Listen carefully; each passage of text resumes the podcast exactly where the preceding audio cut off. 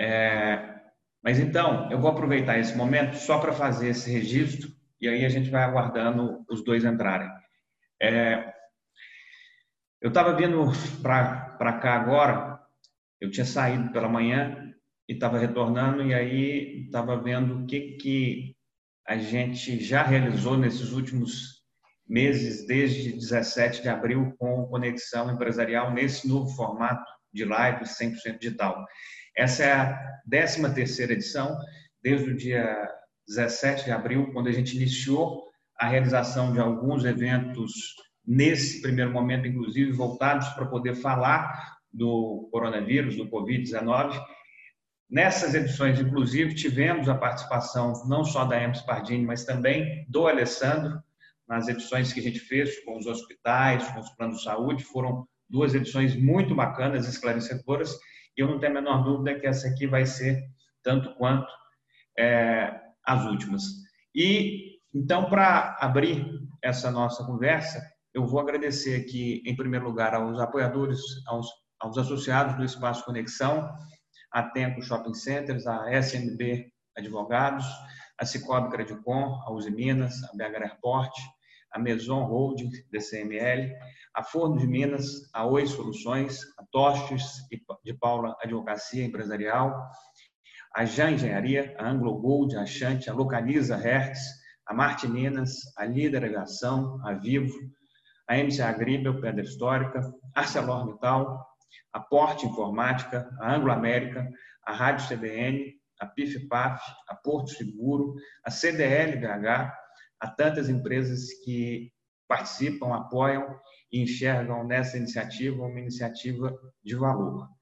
Em relação à conexão empresarial live de 100% digital, o nosso agradecimento muito especial à DOR Consultoria, à Unimed BH, à Uzi Minas, a Tocha, a, ao Grupo Hermes Pardini e à Anglo América. É, a essas empresas, a essas partes, nosso muito obrigado pela presença e pela participação aqui no Conexão Empresarial. É, enquanto a gente está, então, aguardando a chegada do Dr. Vitor e do PCO, eu vou só fazer uma breve apresentação aqui nós vamos ter nessa manhã a Melissa Valentini, que é infectologista do grupo Hermes Pardini, a Bela Falcone, que é uma das principais influenciadoras que a gente tem no Brasil é, nesses últimos anos de redes sociais e de tanta mudança nas comunicações de maneira geral, a Edilene Lopes, que é repórter da Rádio Tatiaia, uma das mais craques que a gente tem em Minas Gerais e nas rádios do nosso Brasil de maneira geral. Muito obrigado a ela. E ao Alessandro Ferreira, que é vice-presidente do Grupo Hermes Pardini e também doutor em genética. Antes da gente dar início a essa conversa dessa manhã, aproveitando esse tempo aí para que a gente tenha a conexão dos dois, eu vou só fazer uma pergunta aqui inicial a Edilene pelo seguinte, entendendo que ela tem essa vida ativa nas rádios, Edilene, nesses últimos tempos aí, enquanto a gente está nessa transição, chegada de Covid, próxima etapa, o que, que vai ser, como é que você, como repórter de rádio intensa, ativa, tem visto essa essa nova realidade que a gente está tendo como cidadãos de maneira geral. E Gustavo, muito obrigada pelo convite, Alessandro, Melissa, Bela, é um prazer estar aqui com vocês, todos os participantes. Bom, alterou completamente a nossa rotina, né? Na rádio, por exemplo, eu que acompanho o dia a dia da Assembleia do Governo de Minas, trabalho agora em home office também em loco, porque a maior parte das agendas é feita à distância, tanto o governador quanto a Assembleia Legislativa fazem reuniões e coletivas à distância, mas eu também faço muito presencial. Às vezes, entrevistas exclusivas com o governador, a gente tem uma a cada 15 dias. A Assembleia também tem muitas agendas presenciais. No último sábado, por exemplo, o presidente Agostinho Patrus falou sobre a reforma da Previdência.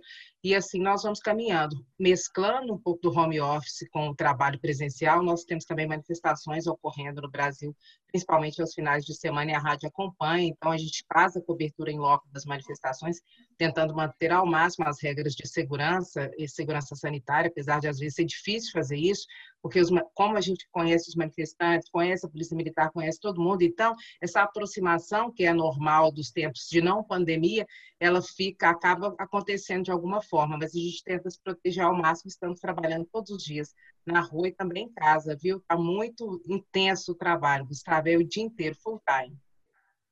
Então, mas a maior parte dentro de casa? A maior parte do tempo dentro de casa. Eu vou à rádio, faço trabalho externo três vezes por semana e todos os dias, sem exceção, sábado e domingo, home office. Muito bom. É, essa é a nova realidade, eu acho que da, de maior parte das pessoas. É, Para a gente é, reservar a participação do Alessandro e da Melissa. Bela, assim como a Edilene acabou de falar dessa nova realidade, como é que está sendo esse seu convívio aí dentro das suas atividades? A maior parte, obviamente, dentro de casa. Outro dia eu vi que você foi comprar uma, um parafuso e foi uma festa tremenda por conta disso. Mas como é que está sendo essa realidade? Gustavo, é, já tem quatro meses quase que a gente está em casa, vai fazer quatro meses. Para mim, é assim, até hoje parece que eu, que eu, tô, que eu tô vivendo um, um filme. A ficha não cai. Ainda que meu trabalho seja muito bem desenvolvido de dentro de casa, eu estudo, eu faço pós-graduação online, então para mim o estar em casa não é o problema, o problema é a realidade do mundo, né? Como você bem disse, eu fui na, na Leroy Merlin esses dias e foi uma festa, foi um evento. A gente se arruma, fica feliz para comprar um parafuso e torcendo que o cano estoure no dia seguinte para poder ir de novo, né? Quando a gente pode imaginar que isso ia acontecer? Eu me tornei professora também e eu vou te dizer uma coisa.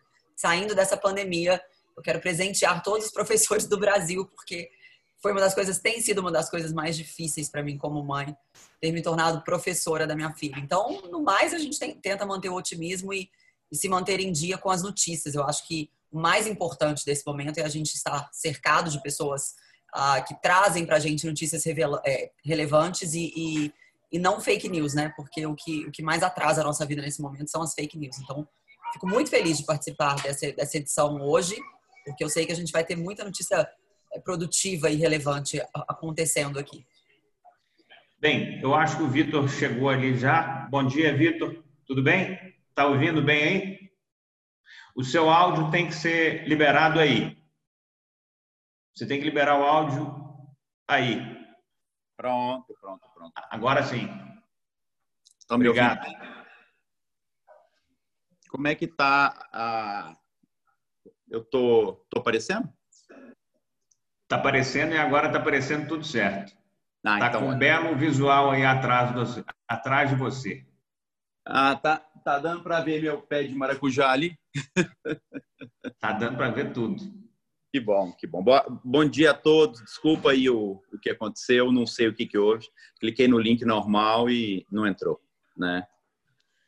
Ô, Vitor, seja muito bem-vindo. É, na verdade, eu estava PCO também está entrando ali agora, então agora nós estamos 100% completos. É, eu queria te dar boas-vindas, caro Vitor.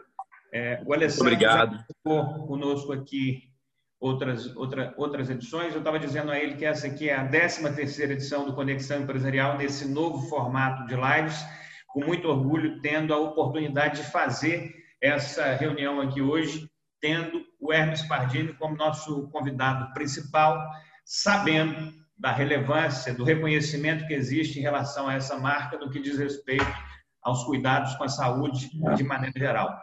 Nesse momento que a gente passa, ainda mais importante, o trabalho que vocês desenvolvem na questão da prevenção, na questão do, do, do, das descobertas a partir dos, dos exames, das vacinas, enfim, toda a história que foi trilhada pelo Hermes Pardini é uma história extremamente admirável. E nós também somos parte dessa cadeia de admiradores do grupo.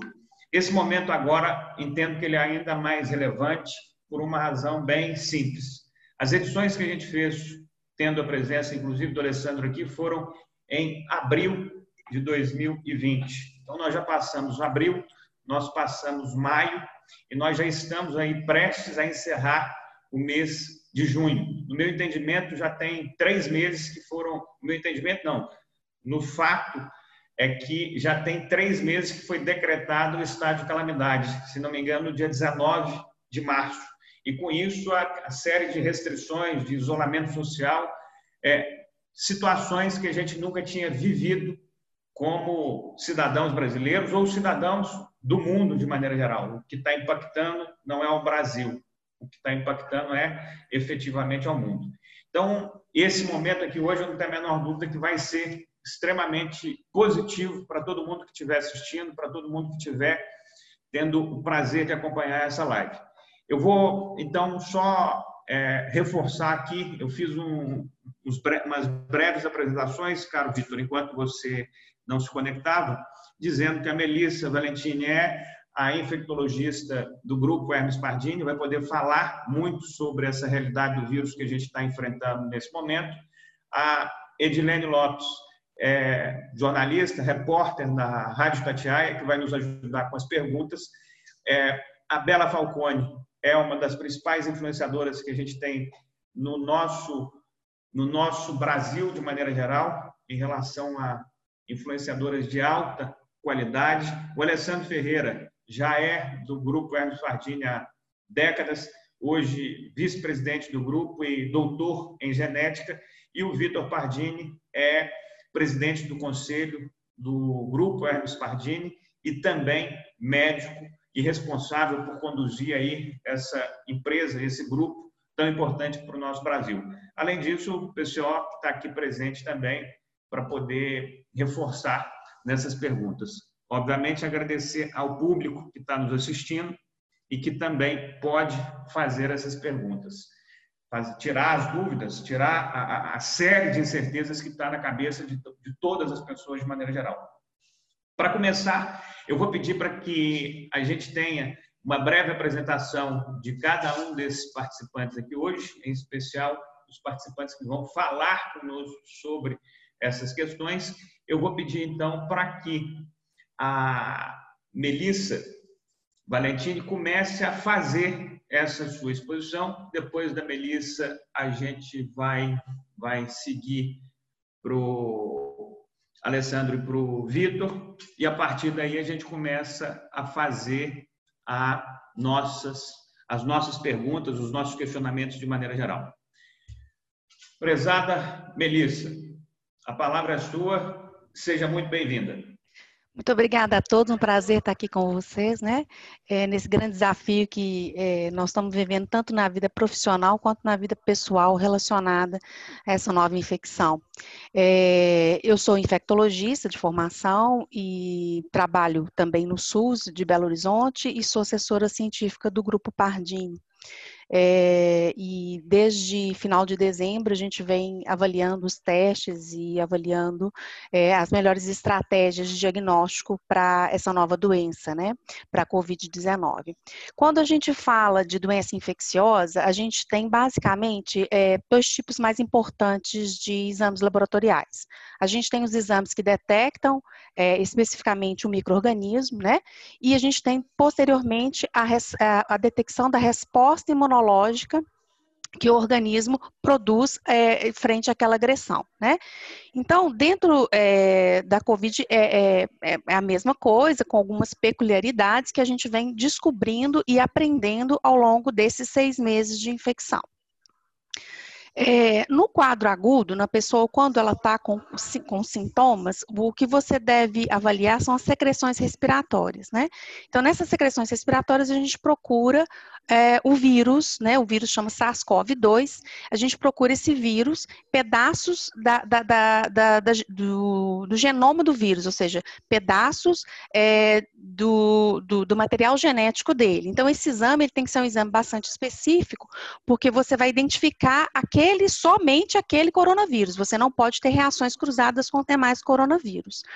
Então, o, a técnica utilizada, né, todo mundo, agora todo mundo já sabe, a questão daquele bastãozinho, que é o que a gente chama de suave, que tem uma, uma, um, um material na ponta, coloca dentro do nariz, gira, lá dentro a gente precisa colocar bem internamente, que eu preciso de uma secreção representativa do paciente, e a melhor forma da gente identificar é, um vírus nessas secreções respiratórias é através de uma técnica que, que chama RT-PCR, isso é uma, uma sigla em inglês, que é a reação em cadeia de polimerase em tempo real.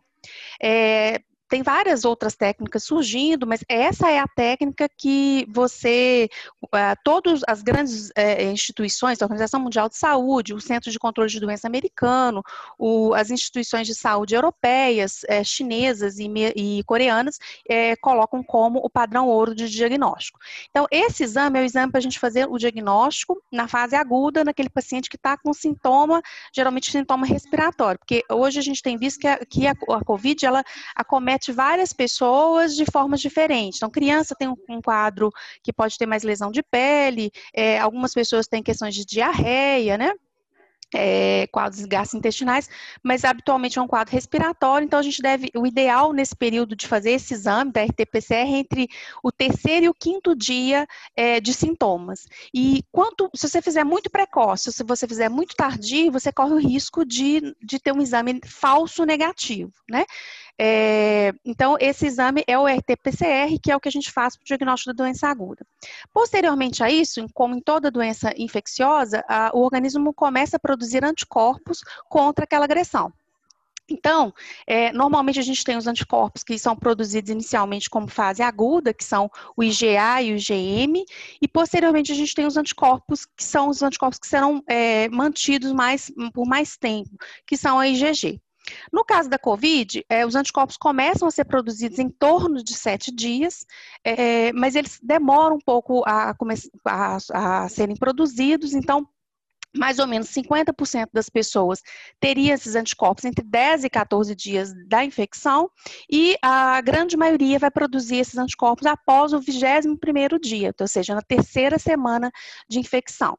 Então, isso, nisso a gente já vê que o RT-PCR é para diagnóstico agudo, a, a sorologia ela tem o papel dela, mas você não consegue fazer o diagnóstico agudo dessa, dessa, desse, dessa doença com a sorologia, visto que ela é bem tardia, né? Então, a gente tem várias formas de medir os anticorpos. É, tem testes rápidos, é, tem testes é, mais robustos, que são feitos no laboratório por técnicas mais robustas.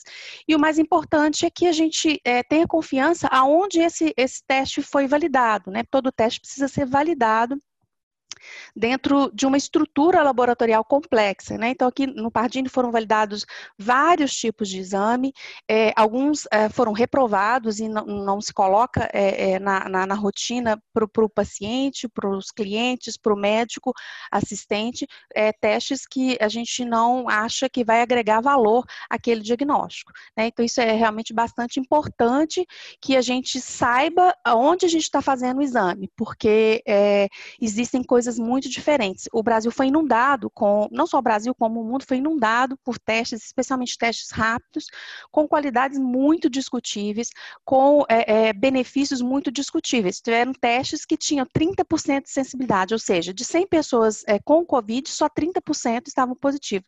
Eu não tenho benefício nenhum é, em, em realizar um teste desse, né?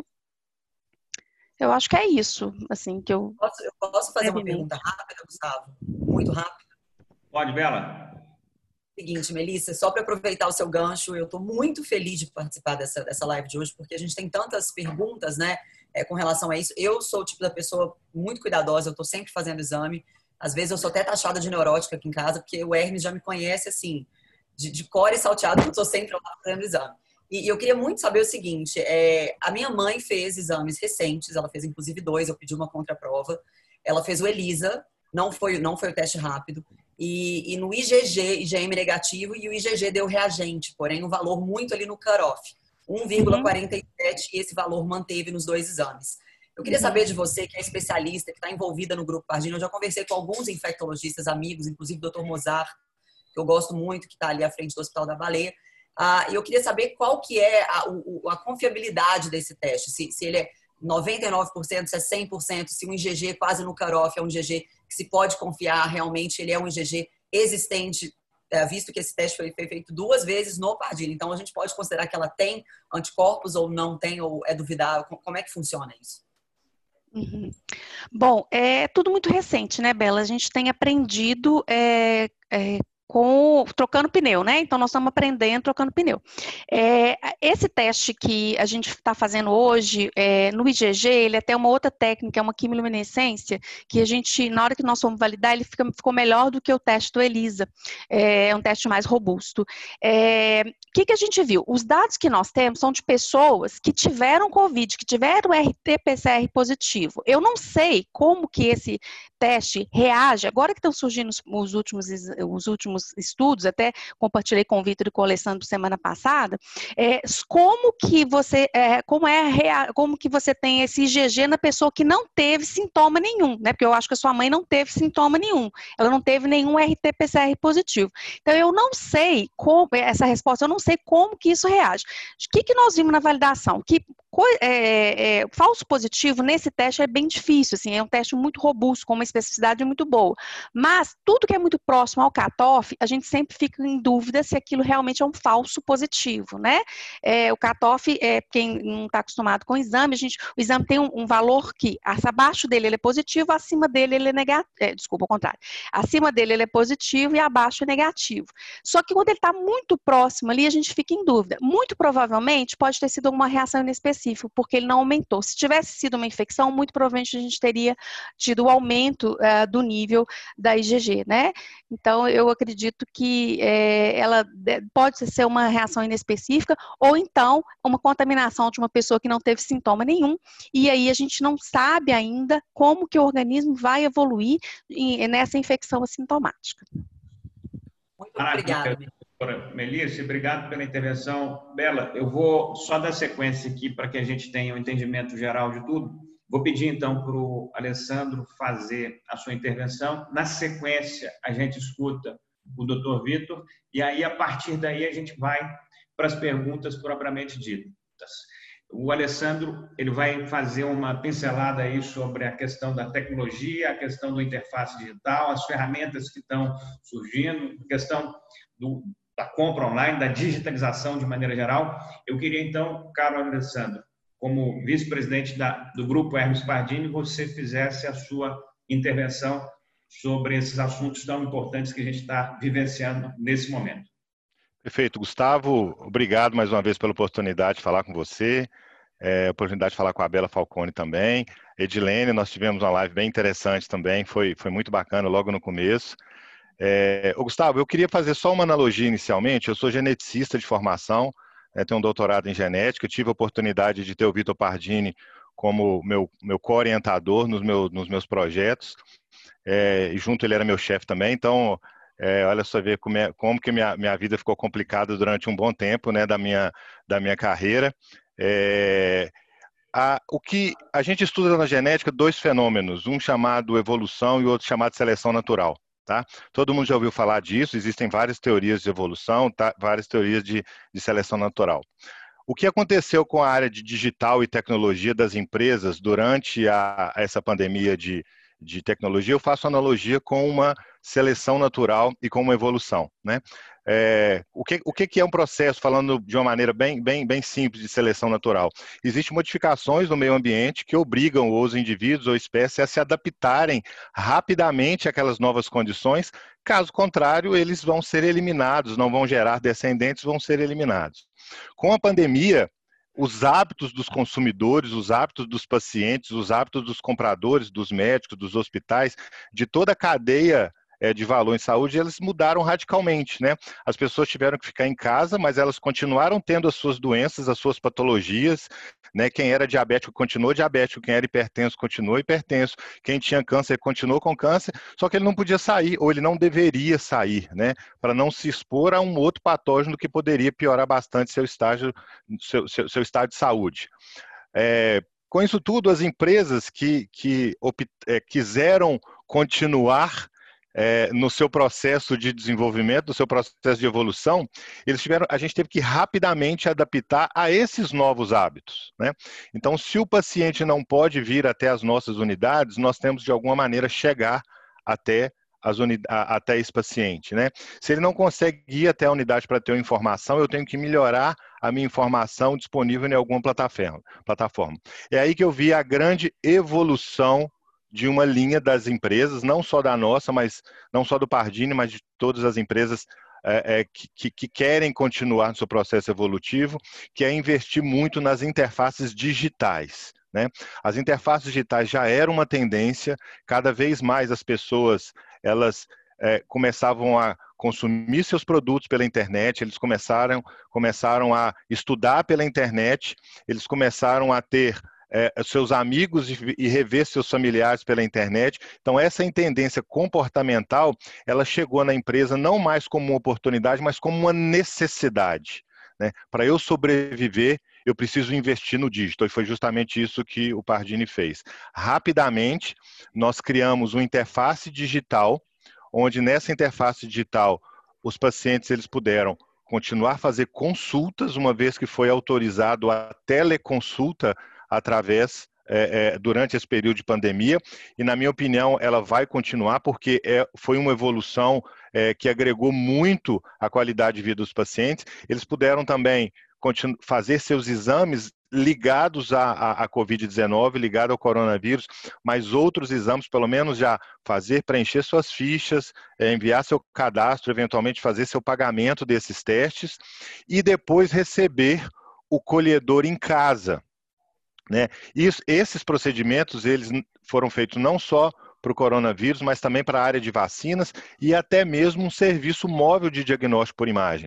Então, rapidamente, isso tudo de uma maneira muito rápida. Né? É, é muito difícil a gente prever quanto tempo uma epidemia ou uma pandemia ela vai continuar circulando na população e causando um lockdown, por exemplo. Então, no nosso entendimento, a gente tinha que ser muito rápido, tinha que ser muito claro para o consumidor, né, qual, qual era aquela interface, onde ela estava, que tipo de informação que ela estava tendo. Então, a primeira grande evolução é, é, é, tecnológica que a gente viu durante esse período de pandemia foi realmente o grande investimento em interfaces digitais. Isso não tem mais volta, Gustavo.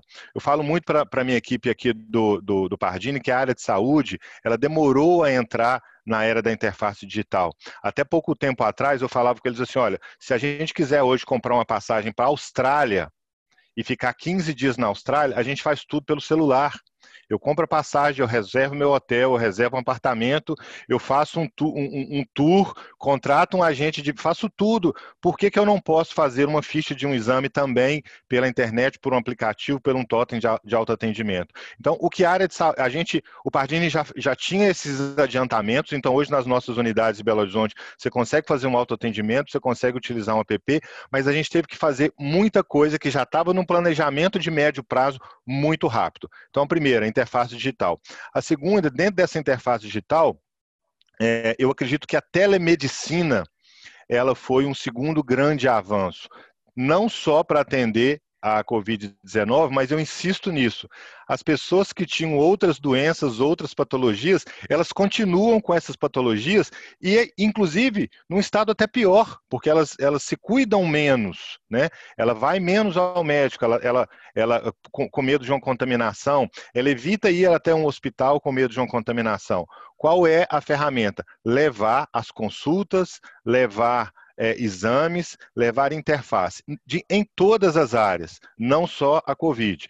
Então, a teleconsulta em cardiologia é muito importante. Pacientes cardiopatas, eles não podem descuidar das suas patologias.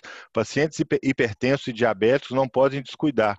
Então, a telemedicina, ou seja, um médico de um lado um paciente do outro, ele fazendo anamnese extremamente regulamentada. É claro que fazer uma teleconsulta não é você botar o paciente do outro lado via um Skype ou via um, um FaceTime. Existem sistemas, exigências do Conselho Federal de Medicina de segurança, né, de autenticação, de criptografia, um sigilo médico-paciente absoluto. Então, nós tivemos que criar essas interfaces de telemedicina, aproveitando uma plataforma de telemedicina que nós já tínhamos, de ressonância tomografia, raio-x digital, mamografia digital.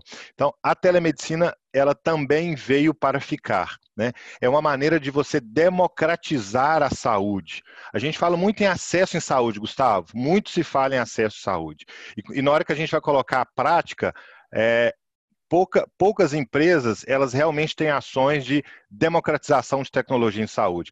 A telemedicina e o tele, telediagnóstico é uma maneira de você gerar acesso, porque daqui de Belo Horizonte a gente atende, atende quem está no interior do Amazonas, a gente atende quem está no interior de Roraima, ou eu atendo quem está aqui em Lagoa Santa, em Divinópolis ou até mesmo em Belo Horizonte. Então, a internet deixou, entre aspas, o mundo plano, ela deixou o mundo acessível. É, e as pessoas elas podem se relacionar com seus médicos. Vários países já tinham adotado. É, e uma coisa muito interessante, a gente se preocupou também com a saúde mental das pessoas. Né? Então, nós temos hoje teleconsultas tanto com psiquiatras quanto com psicólogos. É, e, e dos mais diversos origens de problema, até aquelas pessoas que estão ganhando muito peso por ansiedade durante a, a pandemia, isso é um problema que o Brasil e os outros países vão, vão ter que pagar no futuro. Né? A obesidade ela está associada a uma morbidade de Covid, mas ela está associada a uma morbidade de outras doenças, como cardiopatias, como hipertensão, como diabetes, é, como doenças renais é, e, outras, e outras coisas. Né? É, e, eu, e por último, eu queria começar a falar, e eu creio que o Vitor está tá muito mais qualificado para falar sobre isso, da, da própria tecnologia laboratorial. Né? A tecnologia laboratorial, é, em pouco tempo, a ciência, e é onde a gente tem que tirar as, as verdades, né? É, é, tratamento, diagnóstico, não é uma questão de opinião, é uma questão do, de ser fato médico e científico relevante com publicação para a própria sociedade científica criticar, avaliar e validar. Mas a tecnologia laboratorial também precisou de fazer um grande avanço em pouco tempo. Né? Até pouco tempo atrás, é, a, gente, a gente fazia uh, em um determinado departamento de biologia molecular é, o mesmo número de exames que, o, que hoje nós fazemos só de coronavírus.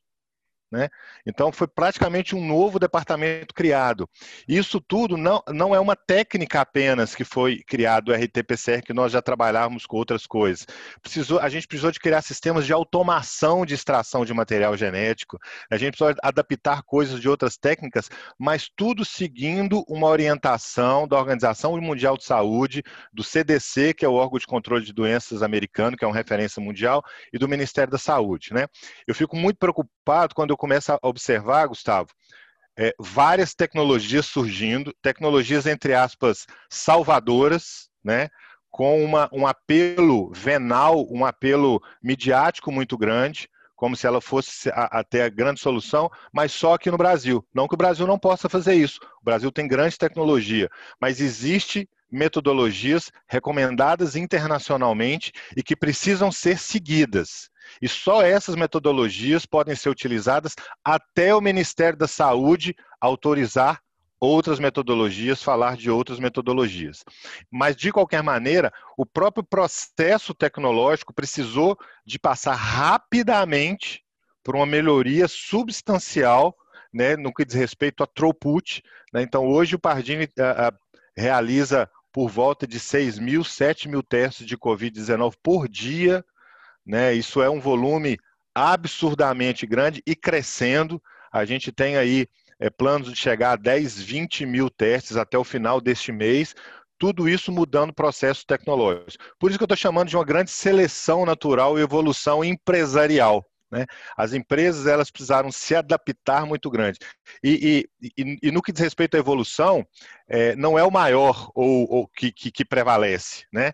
É, não foi o maior animal que prevaleceu na, na, na, evolução da humanidade, não foi a maior espécie é, de homo que prevaleceu, foi aquela que se adapta mais rápido e que entrega coisas melhor, a mais inteligente, a mais ágil, a mais eficiente. Então, a mesma coisa está passando pelas empresas hoje.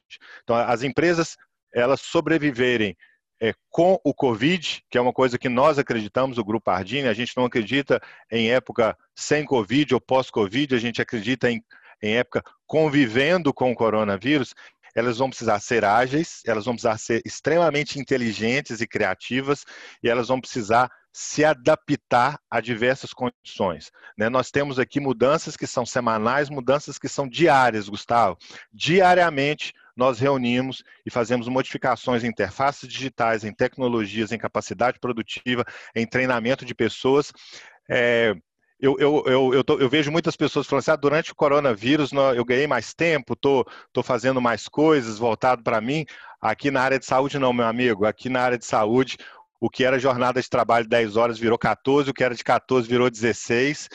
Mas tudo isso para levar tecnologia de saúde para quem precisa, onde a pessoa estiver, que é o nosso mantra aqui no Pardini, é o nosso propósito. Né? Então, eu queria colocar essas, essas três tendências né, tecnológicas que a gente viu, a interface digital, a telemedicina e a, o próprio processo produtivo do diagnóstico do coronavírus como grandes avanços aí durante essa pandemia, mas acredito que o Vitor ele possa é, é, contribuir mais nessas questões, principalmente do ponto de vista de, de processos de desenvolvimento e até de comportamento é, dos consumidores em saúde. Doutor Alessandro, você estava falando aí, eu estava coçando para fazer um tanto de pergunta pelo que você já foi colocando. Mas eu tá vou deixar essas perguntas se aquecerem aí nesses próximos minutos, tanto na Bela quanto no pessoal, quanto na Edilene. Tá eu vou pegar o Vitor agora para escutar dele como é que ele está enxergando essa questão do novo normal, o que, que isso vai de fato afetar ao consumo e como é que ele está enxergando isso na sua visão. Eu, eu entendo, o Vitor ele já nasceu nesse processo de exame, de vacina, do que mais for. lembro que o Paulo César, PCO, me levava, caro Vitor, para ir fazer algumas visitas de vez em quando aí ao doutor Hermes Pardini, ele me levou algumas vezes. Ah, que ótimo. Mas, isso eu tinha 15, 17, 18, 19 anos de idade, lá na rua Aimorés. Então, eu sempre é, avistei o doutor Hermes Pardini como um cara realmente à frente da época dele por tudo que ele fez. Então, coloco a palavra aí na sua a, a palavra sua agora para você compartilhar conosco um pouco sobre Gustavo, obrigado. a visão do alto dessa desse histórico todo que você tem na sua família e na sua trajetória de maneira geral. Eu queria agradecer então você e seu pai, né? É bom saber que vocês já já conviviam com a gente há mais tempo. Né? Eu queria agradecer também a participação da Edilene e da Bela, né, para estar tá aqui com a gente e a gente poder fazer esse bate-papo. O, eu também tenho uma formação uh, na área de medicina, né, é, médico formado pela UFMG, e depois eu fiz o meu mestrado e doutorado exatamente no que tá, mais está se usando hoje em dia. Né? O meu mestrado foi na, em exames de quimiluminescência e diabetes, e o meu doutorado foi em, em exames genéticos. Então, acaba que hoje em dia a gente está podendo contribuir bastante aí para a evolução desse diagnóstico e conseguir fazer uh, uh, o, o, atendimento adequado aos clientes. Mas, o, o Gustavo, o que eu queria, que eu queria comentar é que é, a gente assim, não, não tem vida pós-Covid, entendeu? Né? Ah, quando voltar ao normal, eu vou poder abraçar todo mundo, quando voltar isso, eu vou fazer isso, fazer aquilo. Né? Uh, uh, a gente, por um tempo, a gente vai ter a vida com Covid. Né? Então, a gente vai ter que aprender a conviver com essa pandemia por algum tempo. Né?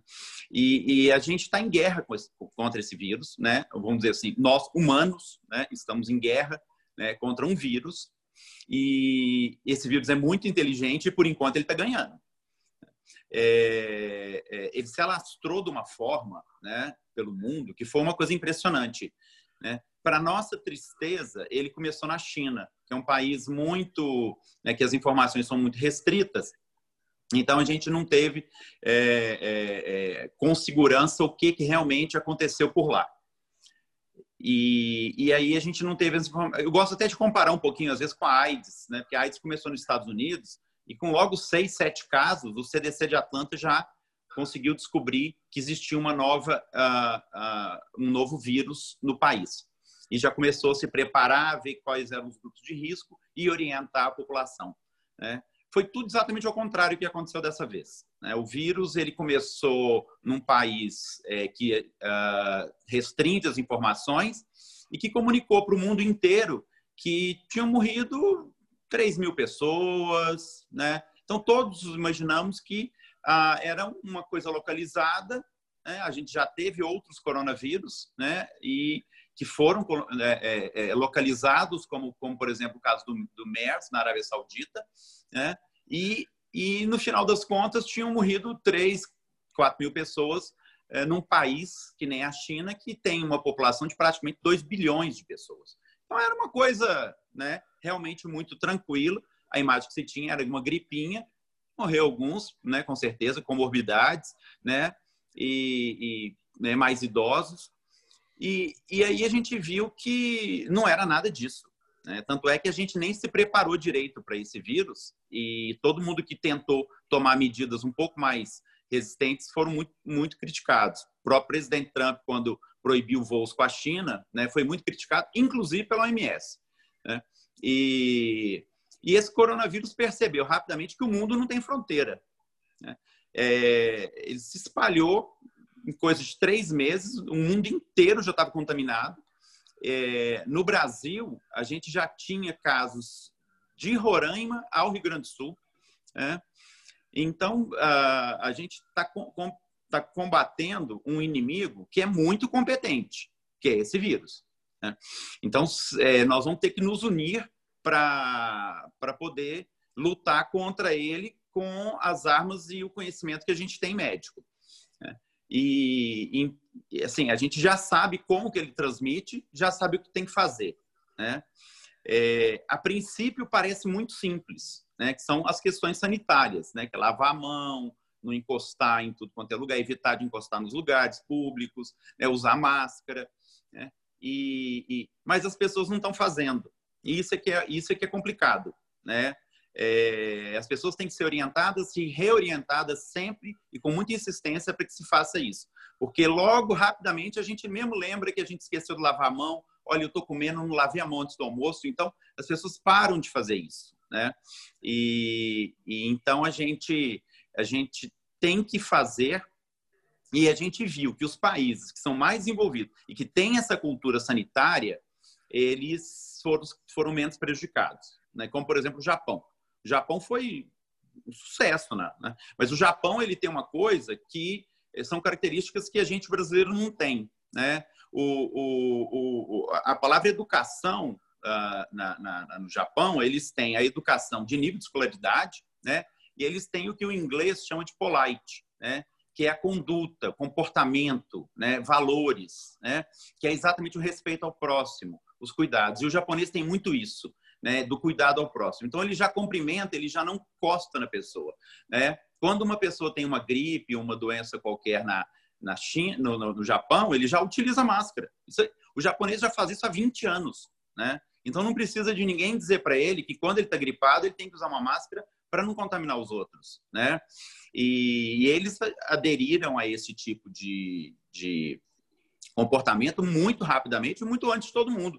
Então, o Japão foi um, um caso espetacular, pouquíssimos, acho que não chegaram, chegou a 50 mortes no Japão, né?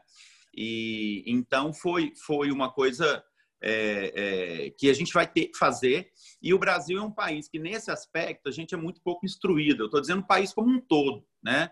A, a gente não tem nem o, o saneamento básico. 60% das, das cidades brasileiras não possuem saneamento básico, quer dizer, não tem água para lavar a mão. A gente aqui na região do Vale de Jequitinhonha, as escolas não têm água. Né? Uh, o, o, norte e o nordeste também sofrem muito com esse problema. Né? Então, você junta tudo isso com analfabetismo, corrupção, né? Quer dizer, como é que nós vamos resolver agora? Né? Então, assim, é... eu estou aqui para trazer mais pergunta do que resposta.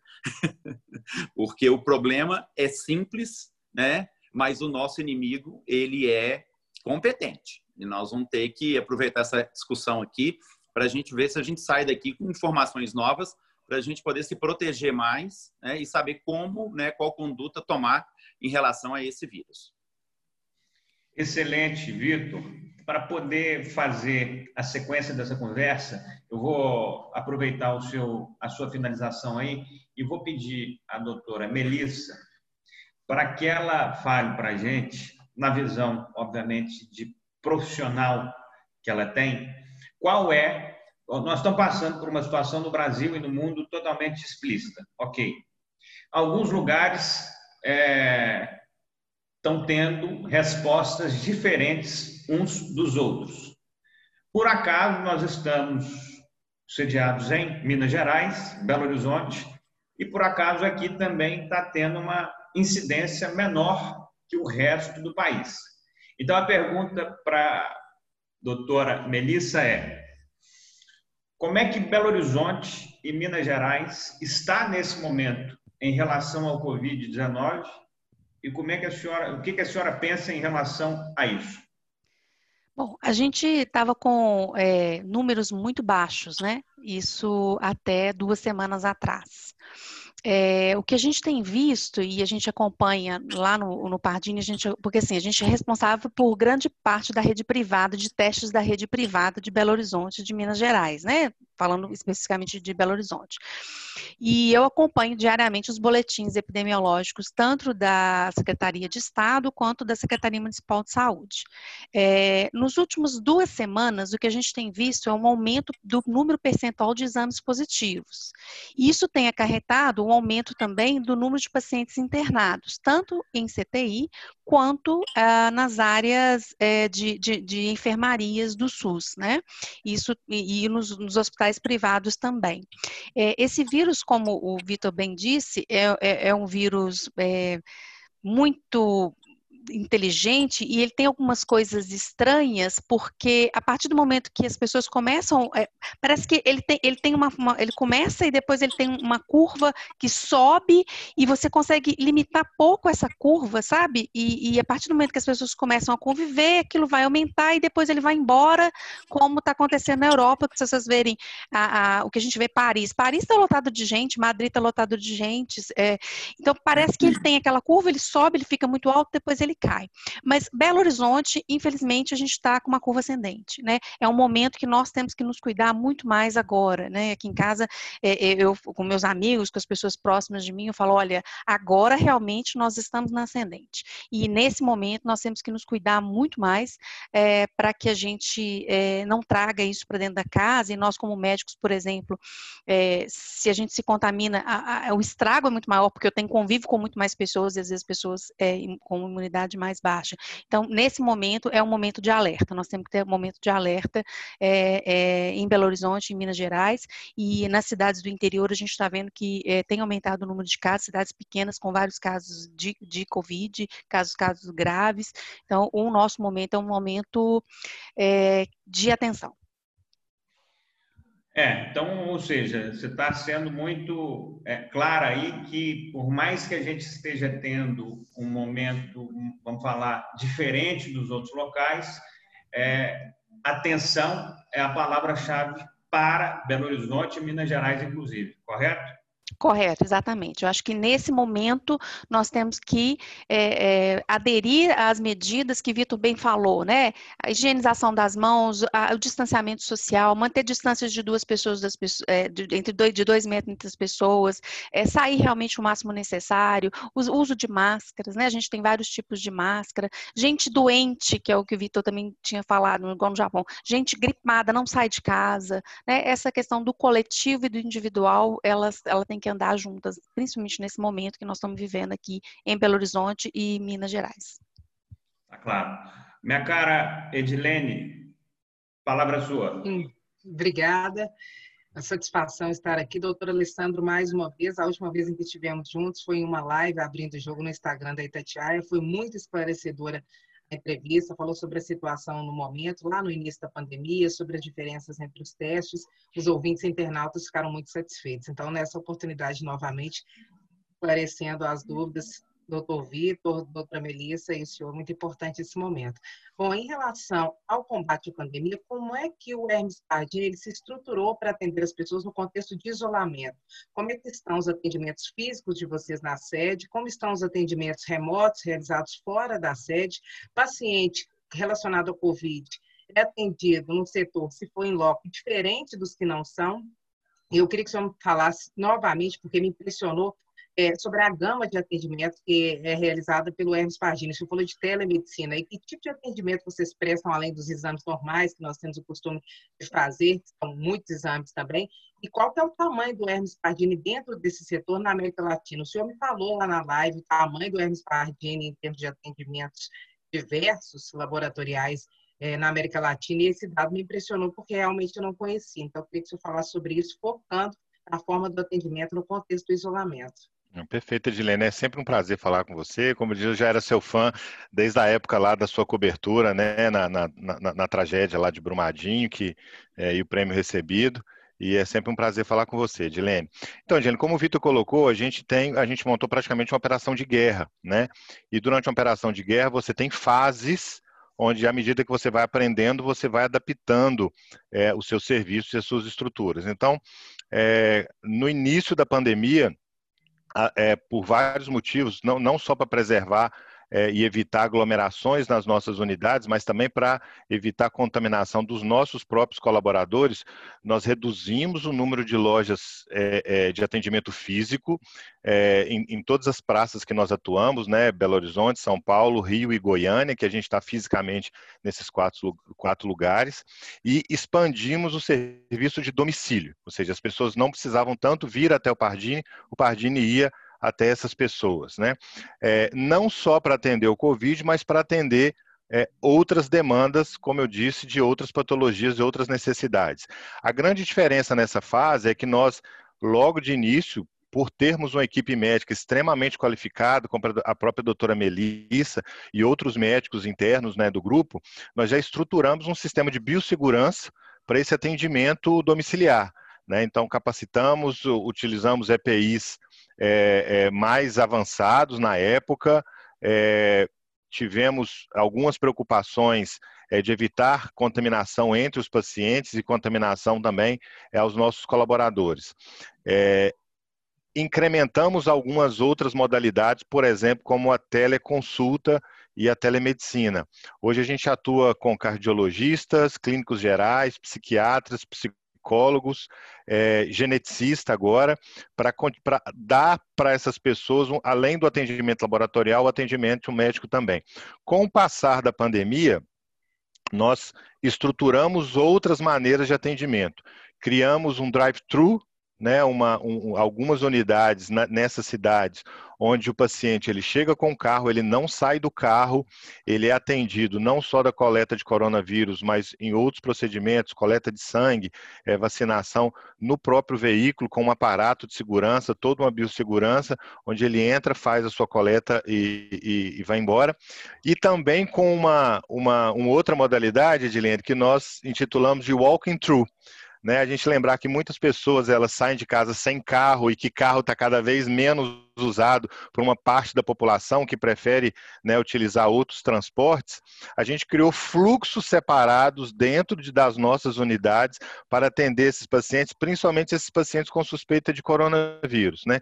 Então, eles entram para um lugar separado, saem para um lugar separado, não tem nenhum outro contato é, com as nossas, com os outros nossos pacientes e com os nossos colaboradores também. Incrementamos o serviço de limpeza na unidade com a higienização mais constante, álcool gel, é, é feita uma triagem na entrada dos postos de atendimento é, e, em paralelo, continuamos a crescer no digital. Né? Criamos uma loja virtual, né, como que a gente chama, chama exameemcasa.com.br, onde as pessoas, elas tendo a necessidade de fazer o exame, elas se cadastram, elas é, selecionam o seu exame, o colhedor vai na casa dela, coleta e ela não tem contato com, com mais ninguém. Então, foi um, foram várias modalidades aí de, de, de, de atendimento. É, a gente tem um outro serviço laboratorial muito importante, é, que é o que a gente chama de apoio laboratorial. A gente presta serviço para outros laboratórios é, no Brasil. Então, nessa modalidade, a gente presta serviço para mais 6 mil laboratórios, né? Então eu ouço toda vez que alguém fala é, que é de uma outra cidade, ah, eu sou do Maranhão, eu sou de Santa Catarina, existe uma grande chance de você ser cliente do Pardini e nem saber, porque onde você faz exames, certamente faz exames conosco mais especializados. Então a gente também criou uma maneira de dar continuidade nesse processo de atendimento no Brasil todo, é, no, no, no Lab to Lab, porque os nossos pacientes de outras cidades e outros estados também tinham essa, essa necessidade necessidade. É, e, a, e, e, desde o começo, o Pardini sempre foi um player relevante no diagnóstico de, de Covid-19. A gente foi um dos primeiros a ter o, o RT-PCR implantado aqui dentro, fazendo aqui no, no Pardini. Nós temos uma área de pesquisa e desenvolvimento muito avançada, é, e a gente sempre foi um player muito importante para para o diagnóstico. Né? Como a Melissa colocou, não só em Belo Horizonte, mas existem outros estados onde 50%, 40% dos testes de coronavírus é feito no, no, no, Pardini. E realmente o Pardini é um dos principais players de medicina diagnóstica é, da América Latina, é o maior site plan de realização de testes laboratoriais do mundo, é aqui em Vespasiano, é aqui no Hermes Pardini.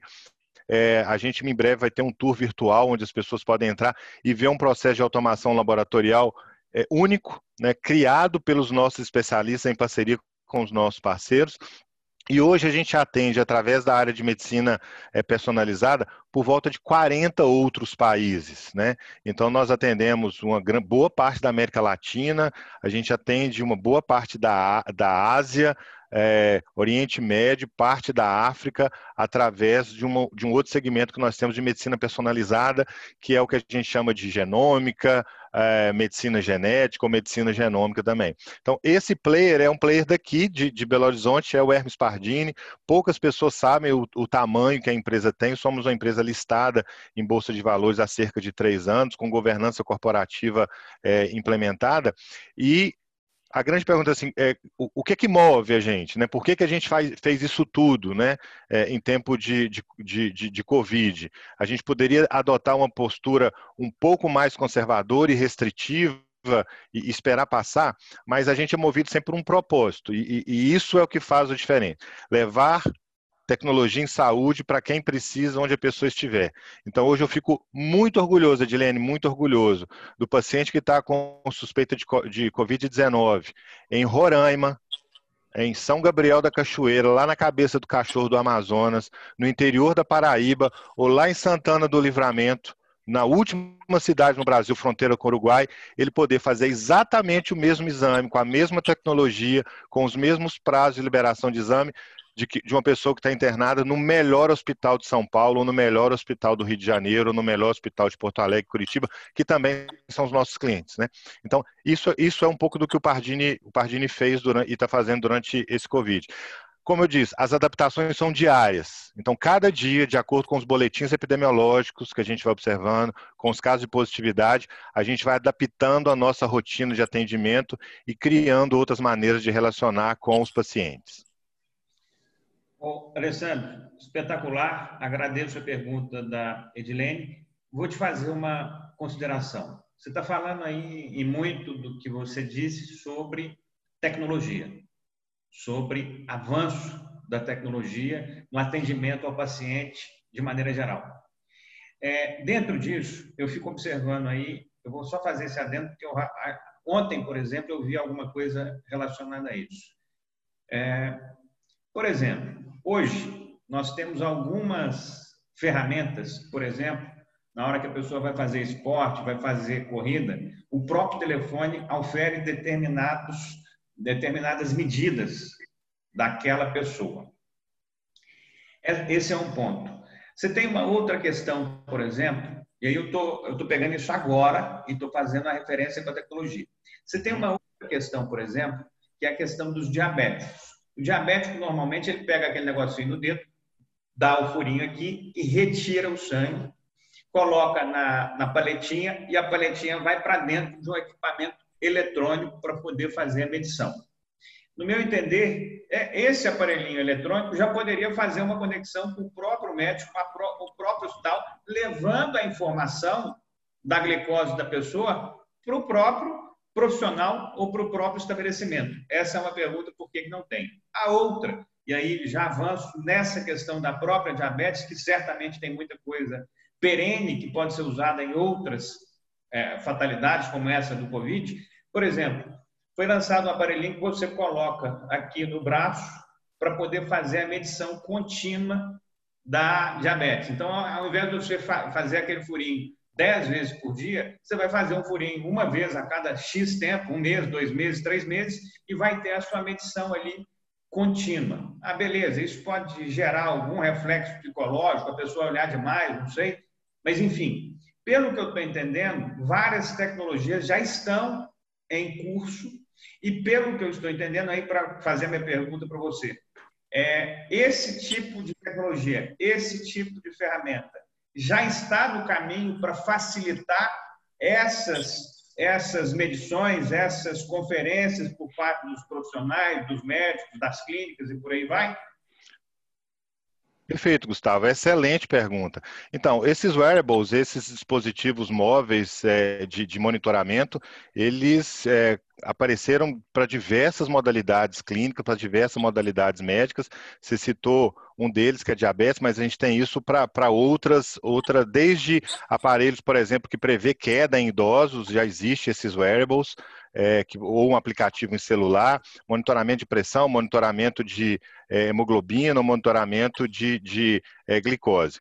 É, é, essa frente de internet das coisas e wearables é uma frente é, que o Pardini já começou a investir há cerca de um ano, mas como a doutora Melissa colocou, existe uma grande necessidade de se fazer validações clínicas para entender se aquelas informações são informações, é, eu vou usar uma palavra forte, corretas, ok?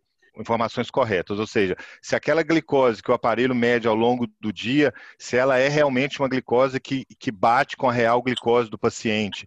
Caso contrário, você começa a ter uma falta de padronização muito grande nesse monitoramento, e é, porque são diferentes marcas, diferentes metodologias, diferentes fornecedores, é, alguns têm bateria recarregável, outros têm que trocar. Então, o nosso desafio hoje em relação a isso é, primeiro, nós entendemos que a internet das coisas e o wearables em saúde, ela, ela é outra tendência que veio para ficar. Ok como que vai ser feita essa interface? Nós entendemos que essa interface direto do paciente, ela precisa de uma curadoria. Ela precisa de uma entidade que entende de laboratório, que entende de diagnóstico, que de, de, entende de aferição de dados clínicos laboratoriais para fazer essa curadoria, avaliação dos dados e fazer essa conexão. É aí que o, que o laboratório entra e é aí que o Pardini vai entrar. Né? E eu, só pegando um adendo na sua observação, uma outra coisa muito importante é que esses wearables eles podem ser acoplados a sistemas de inteligência artificial que na saúde já é uma realidade. Né? O Pardini tem pelo menos três investimentos em inteligência artificial, em dispositivos de auxílio a diagnóstico, ou seja, não é um, um, dispositivo que dá uma sentença final de diagnóstico, mas ele vai auxiliar o médico a fazer o diagnóstico. É, todos em, em, fase de beta teste, rodando dentro de hospitais. Um deles eu posso já adiantar, é um, um sistema de inteligência artificial é, que fala para o médico se um determinado AVC, acidente vascular cerebral, ele é isquêmico ou hemorrágico. Então, baseado em uma imagem de tomografia não contrastada, ele fala se o AVC é isquêmico ou hemorrágico. Isso para um paciente com suspeita de AVC, onde clinicamente o médico não consegue identificar se ele é isquêmico ou hemorrágico, mas que é, a, os tratamentos são diferentes e quanto mais rápido você vai dar a resposta para o paciente, é a diferença entre ele sair andando do hospital 24 horas ou 48 horas depois, ou ele ter sequelas e ficar internado duas semanas, é, é muito relevante. Então, esses dispositivos, a nossa ideia sobre eles é, primeiro, é um caminho sem volta. Né? A medicina ela tende a ser mais tecnológica, a ser digitalizada e ela precisa de usar tecnologia. Mas nós temos uma grande preocupação em como essa tecnologia está sendo utilizada e que tipo de qualidade de informação. Como eu falei antes, no próprio diagnóstico de coronavírus, a gente está. Se você me permite, né? claro, Vitor. Pra... Porque como essa área de diabetes é, é, é a minha formação. É a sua né? área, né? é, o meu mestrado, doutorado é, foram em diabetes e e eu sou endocrinologista de formação e assim, só, só, comentando, né, que ele falou dos aparelhinhos e tudo, é, uma grande inovação, talvez um, um, um, dos maiores passos que foi dado no, no, tratamento do diabetes nos últimos anos foram esses aparelhos. Né? O, esse especificamente que o Gustavo falou, é o Libre, é, é trocado a cada 14 dias, ele mede a glicose capilar a, a diferença entre a capilar e a, e a, da ponta de dedo é, são alguns minutos, né? em termos de diferença de, de tempo de dosagem. Né? Não sei se eu fui claro nisso, mas é, funciona muito bem né? E, e, é uma coisa muito legal em relação a, a ao tratamento, porque a pessoa não tem mais que fazer a ponta de dedo, ela pode simplesmente, hoje em dia, já tem o aplicativo do Libre no celular, então você né, basta ter o celular e você consegue ver a sua glicose. Então, isso é, importantíssimo é, para o tratamento, mas assim, não tem muito a ver com a coisa, não. Eu só queria colocar, né, nós estamos falando de coronavírus, mas é, é, não, deixa de ser é, é, é mais uh, uma tecnologia que está a nosso favor e que as pessoas podem usar para o benefício próprio, né, principalmente no caso da saúde. Gustavo, eu queria só complementar o Vitor e pedir até um comentário dele também. O Pardini ele, ele, sempre teve uma história muito inovadora, né? muito, muito de, de, de, tecnologia disruptiva, né? mas sempre junto com cuidado, Gustavo, é, é, de, de entregar o que é tem alta qualidade e o que tem alto valor clínico. E a gente está com uma preocupação muito grande, porque a gente vem observando aí nas, no, nos últimos 30 dias, né, Vitor, uma avalanche né, de, de, métodos e metodologias, principalmente falando de biologia molecular, que vem prometendo é, mudar o contexto mundial de, de coronavírus. Né? Obviamente, a gente não, não desacredita que isso possa ser verdade, mas o que a gente sempre fala é que a gente tem que ter uma cautela muito grande é, a adotar tecnologias em saúde, né? A tecnologia em saúde ela tem sequelas, ela tem consequências, né? A gente não pode é, quando eu, eu, vejo uma tecnologia em saúde sendo lançada, onde não foi feito publicações científicas é, abertas para o público, onde não passou pa, por uma, um critério clínico e médico, e, e, e, essa ideia veio da cabeça de alguém, por melhor que essa pessoa seja, mas ela não submete isso a uma comunidade médica para validação, é, esse é o tipo de tecnologia que o Pardini é, tem cuidado em lidar. Né? Tem cuidado em lidar, porque as consequências, as sequelas, Gustavo, Bela e Edilene, elas podem ser trágicas. Né? É, e falando em, em pandemia, né, onde milhões de pessoas estão precisando do diagnóstico, é, se eu tiver 1% de erro em né, uma metodologia dessa, ou se eu tiver é, um, um, desajuste pequeno na metodologia dessa, a gente está falando de fazer um estrago né, e, e, piorar ainda mais a situação. Alessandro, só vou pegar a Bela aqui porque é o seguinte, nós vamos até meio-dia e 30, mas a Bela tem que sair meio-dia e 20, mais ou menos, meio-dia e 15, porque ela tem um compromisso que já havíamos falado. Então, vou passar a palavra para ela e depois a gente continua aqui até o nosso horário que está previsto. Obrigada, Gustavo. É porque minha filha tem aula online, gente. Eu peço desculpa a vocês, que eu sou professora agora. É o seguinte, eu queria perguntar ao Vitor é, sobre qual é o papel do Hermes nessa crise, né, no meio dessa pandemia, qual, qual seria, assim, em poucas palavras, né, o papel mais relevante do Hermes como sendo o, um dos laboratórios mais relevantes do país, né, e, e, de maior confiabilidade, qual, qual, na sua visão, é o papel do Hermes nesse gerenciamento de crise? Ô, oh, Bela, obrigado pela, pela sua pergunta é, e pela sua participação. O...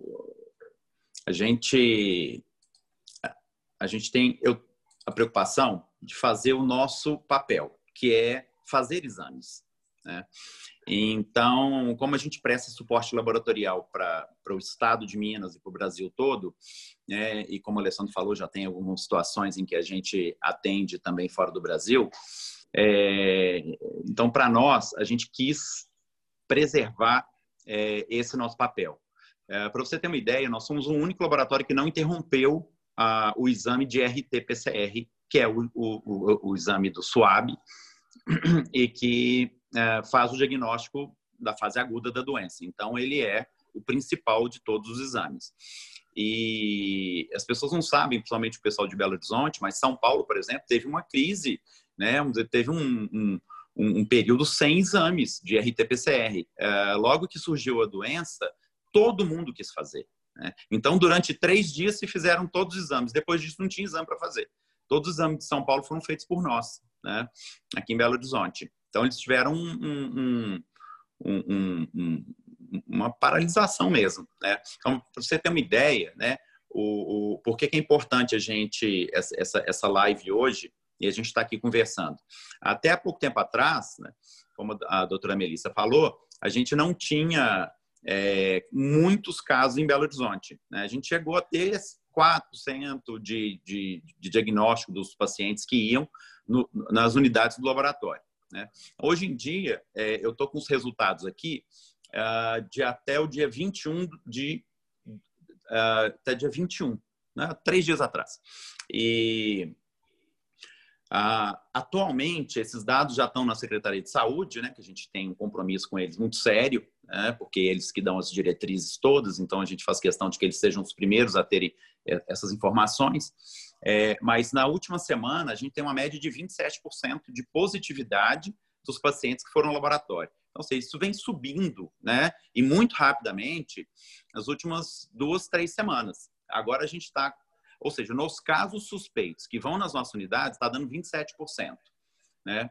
No o, Minas Gerais também está com mais ou menos esses níveis de positividade. E isso era muito baixo, era abaixo de 10, né? três semanas atrás. Né? E os hospitais de Belo Horizonte, são os casos que são mais suspeitos, provavelmente as pessoas que têm mais sintomas, está dando 33%. Né? Então, está aumentando muito a positividade dos casos em Minas Gerais, né?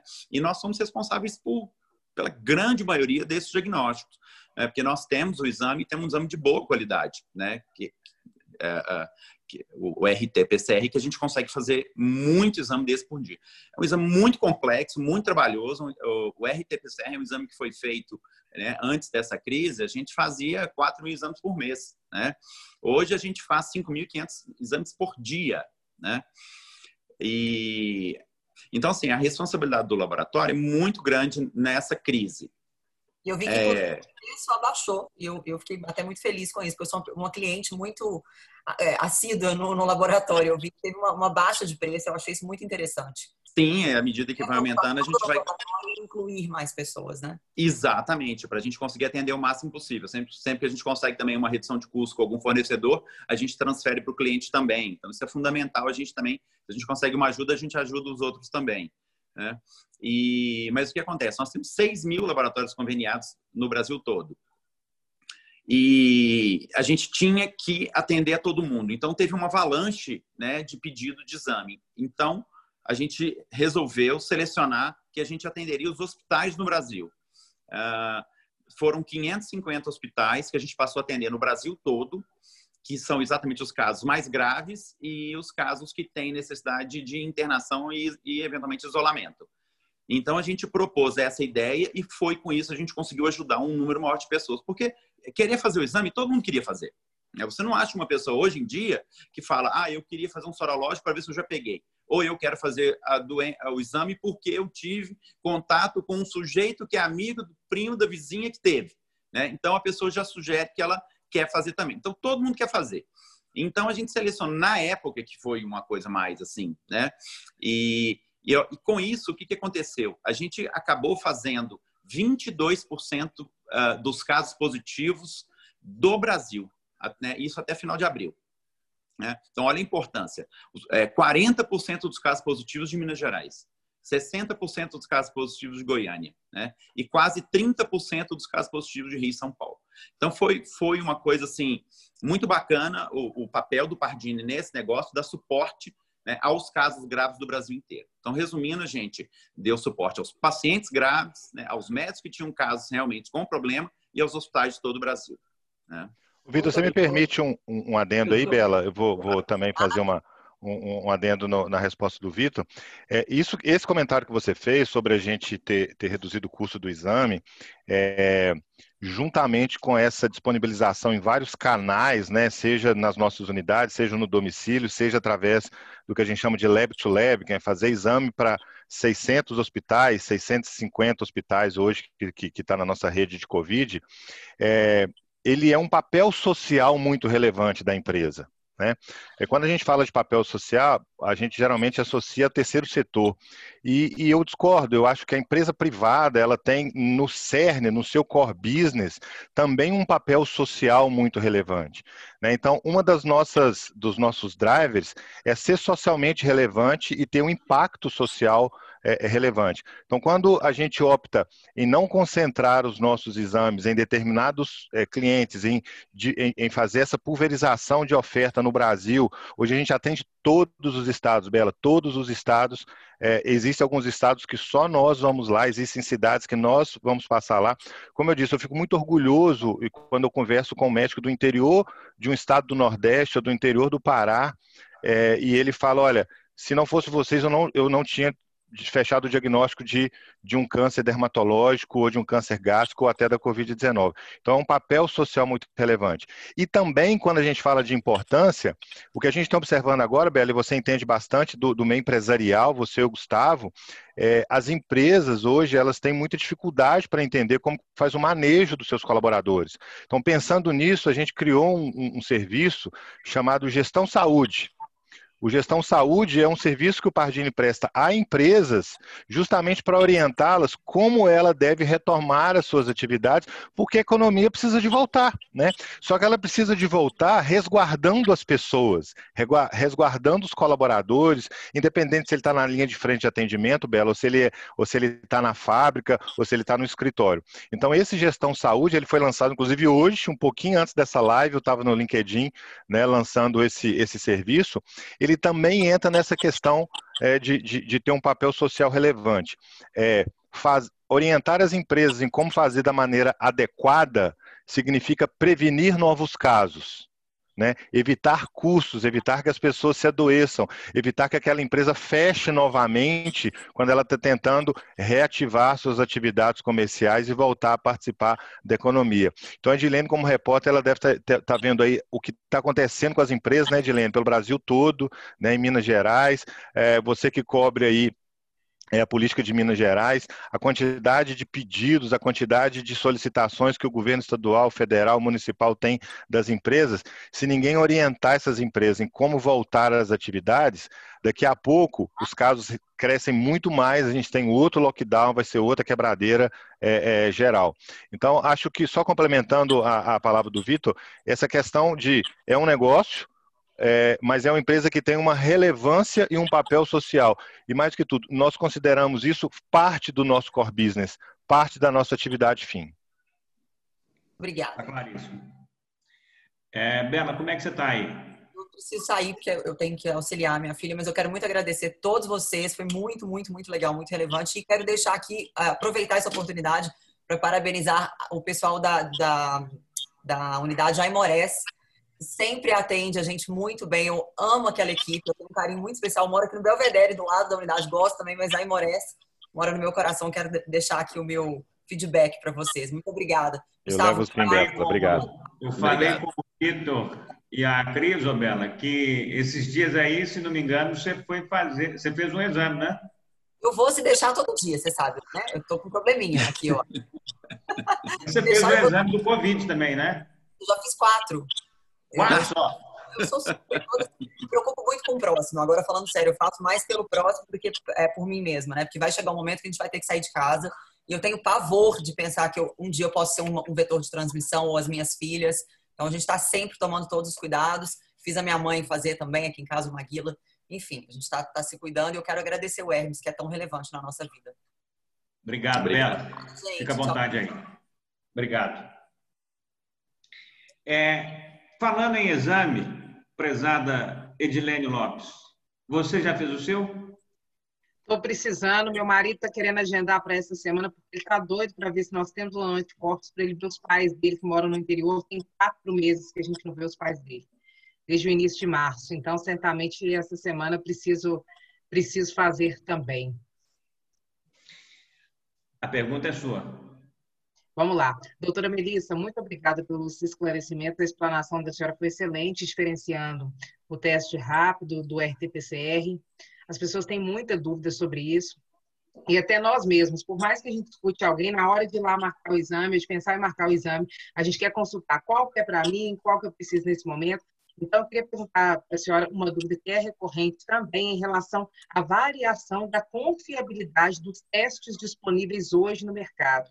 Eu sei que o Hermes Partini faz o teste do teste para saber quais pode disponibilizar para os clientes. Eu queria saber é, qual é o percentual de confiabilidade que vocês adotam aí, a variação da confiabilidade é, dos testes hoje existentes no mercado.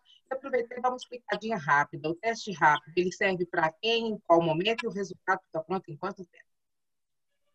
Muito bom. Ótima pergunta, Dilene, excelente. É, bom, é, eu acho que é, como o Alessandro bem falou, assim, um teste para ele ter relevância, ele precisa ter sido testado, precisa ter sido validado, né? Todos os testes que a gente, que nós liberamos para a COVID, eles foram testados numa população que, como a gente testou muito e fomos os primeiros a testar é, é, RT-PCR, a gente foi acompanhando esses primeiros pacientes por um período de tempo e foi fazendo a sorologia deles até chegar a 21 dias para a gente poder ver o pessoal de sensibilidade, ou seja, essas pessoas já tinham diagnóstico diagnóstico confirmado de Covid. Então, quanto tempo é, esse anticorpo vai ser positivo, né? Então, a gente é, fez várias validações, reprovamos muitos testes, temos um teste rápido é, positivo, mas qualquer teste rápido vai ter uma curácia menor do que os testes convencionais. Então, o teste rápido ele fica pronto rápido, né? Ele é feito na hora, então a liberação duas, duas horas, mas se ele vier negativo, é, ele não, ele, se ele vier positivo, ok, a pessoa já teve o contato, beleza, na grande maioria das vezes, porque ele tem duas, ele tem GM e GG. Então, se os dois estiverem positivos, você tem certeza que a pessoa já teve o contato, mas como ele é um teste que demora a ficar positivo, muito, muito provavelmente a pessoa não está transmitindo mais se ela não tiver sintoma. Só que se ele vier negativo, você continua gerando essa dúvida, porque a sensibilidade dele, que é o percentual de positivos, ele fica entre 60% e 72%, diferente dos outros testes mais robustos, chega próximo a 100%, né? Então, é, uma pessoa que nunca, que, que não sabe se teve contato, se quer fazer o exame é, para poder avaliar, ela tem que fazer o IgG, mas o IgG é teste convencional. É, esse é o teste que a gente recomenda como inquérito epidemiológico, né? É, agora estão saindo os outros estudos mostrando que como, que eu, como eu falei para a Bela, né? É, aqueles pacientes que, que não tiveram quadro clínico ou, ou, ou pegaram a Covid, não sabe se pegaram, tiveram quatro clínicas, parece que essas pessoas negativam o anticorpo mais cedo, parece que essas pessoas fazem um, um, nível de anticorpos menores, mas isso a gente não sabe, por exemplo, se ela perdeu o anticorpo, se ela está imune ou não a coronavírus, né? Então, é, eu sei que todo mundo quer ter um IgG positivo como um passaporte imunitário, mas assim, infelizmente, a gente ainda não pode falar, olha, é um passaporte imunitário, não. É, todos, eu já fiz também, viu, Edilene? Estava louca para ter um passaporte imunitário comunitário, embora a gente saiba que isso não é real ainda, assim, eu não posso ter essa certeza, mas é, é, é. Então, se você quiser fazer, se alguém que nunca teve contato com o vírus quiser fazer, tem que fazer a, o IgG, né? O IgG que a gente faz é o IgG por quimiluminescência. É, todos os estudos que eu tenho visto, por exemplo, o Reino Unido, é, ele, ele colocou esse teste que nós fazemos aqui como o melhor teste, como o teste que teve melhor acurácia dentro deles. Então, é o que eles recomendam, é o que os Estados Unidos recomendam. Então, é um teste excelente. Em teste rápido, tome muito cuidado. O nosso teste tem, é, é, que nós fazemos aqui, ele tem limitações, ele é menos, é, tem uma curácia menor do que os testes convencionais, mas como eu comentei com vocês, a gente tem teste aí que nós reprovamos perdendo 30% de sensibilidade. Então, o melhor lugar para fazer um teste é num grande laboratório que tem uma equipe que tem capacidade para validar esse exame, porque isso não é, não é, é trabalhoso, é caro, né? A gente tem, demanda tempo. Então, é, você tem que fazer isso num laboratório que tem condições para validar e que te dá essa certeza é, daquele resultado que, que, que você está recebendo. Ô, Melissa, se você me permite só claro, acrescentar uma, uma coisa que me preocupa muito e eu queria que, que as pessoas que estão escutando essa live é, pudessem é, ser multiplicador de, de, de divulgar isso para as pessoas, porque nós testamos mais de 25 testes rápidos. Né? E como você disse no começo, os primeiros tinham sensibilidade 30% ou seja, cada 100 diagnostica 30. E esses testes que nós não aprovamos, o que mais me preocupa é que eles estão por aí, né? E todo mundo comprou, né? Empresas compraram, é, é, médicos compraram, é, farmácias. Então isso me preocupa muito, porque tudo que foi reprovado no Pardim está disponível no mercado por outras fontes, mas está. Então eu queria que as pessoas tomassem muito cuidado, né? E como a Melissa disse, a recomendação é fazer o IgG sorológico, aquele que colhe na veia. Tá? Esses são os melhores testes. Tá? Então, tome cuidado e nos ajude a divulgar aí que esses testes, eles dão muito falso positivo em IgM e a sensibilidade é baixa para o IgG. Então, só tomar um certo cuidado. Nós demoramos 25 testes, nós começamos a receber teste rápido em, no início de março, nós só fomos colocar no laboratório o teste rápido, foi o 25 que nós testamos com uma sensibilidade em torno de 70% ou 75%, e mais ou menos em meados de maio. Né? Então, ou seja, nós ficamos dois meses e meio é, é, é, é dando bomba em todos os exames que chegavam. Né? Então, tomem muito cuidado com o teste rápido né? e, se possível, não façam. Façam o IgG sorológico. Tá? Esse doutor é Vitor, rapidamente, doutor Vitor, só para aproveitar essa oportunidade, além da recomendação da doutora Melissa de procurar grandes laboratórios que sejam confiáveis, existe alguma lista feita por alguma entidade de defesa do consumidor indicando a confiabilidade dos testes, o percentual de confiabilidade deles? Ou isso ainda não eu, existe? Eu, eu posso, Vitor, posso responder Pode, a Edilene? Edilene, é, deixa eu ativar.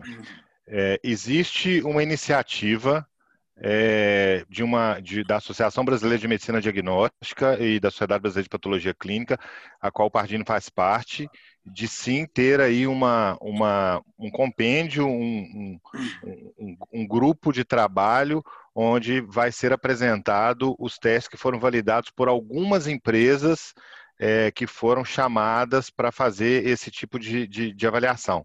Então, dentro em breve, a gente deve ter essa lista Lembrar que essa lista é uma lista dinâmica, porque eventualmente a gente precisa revalidar alguns testes por causa de lote de fabricação, tecnologia e tudo mais.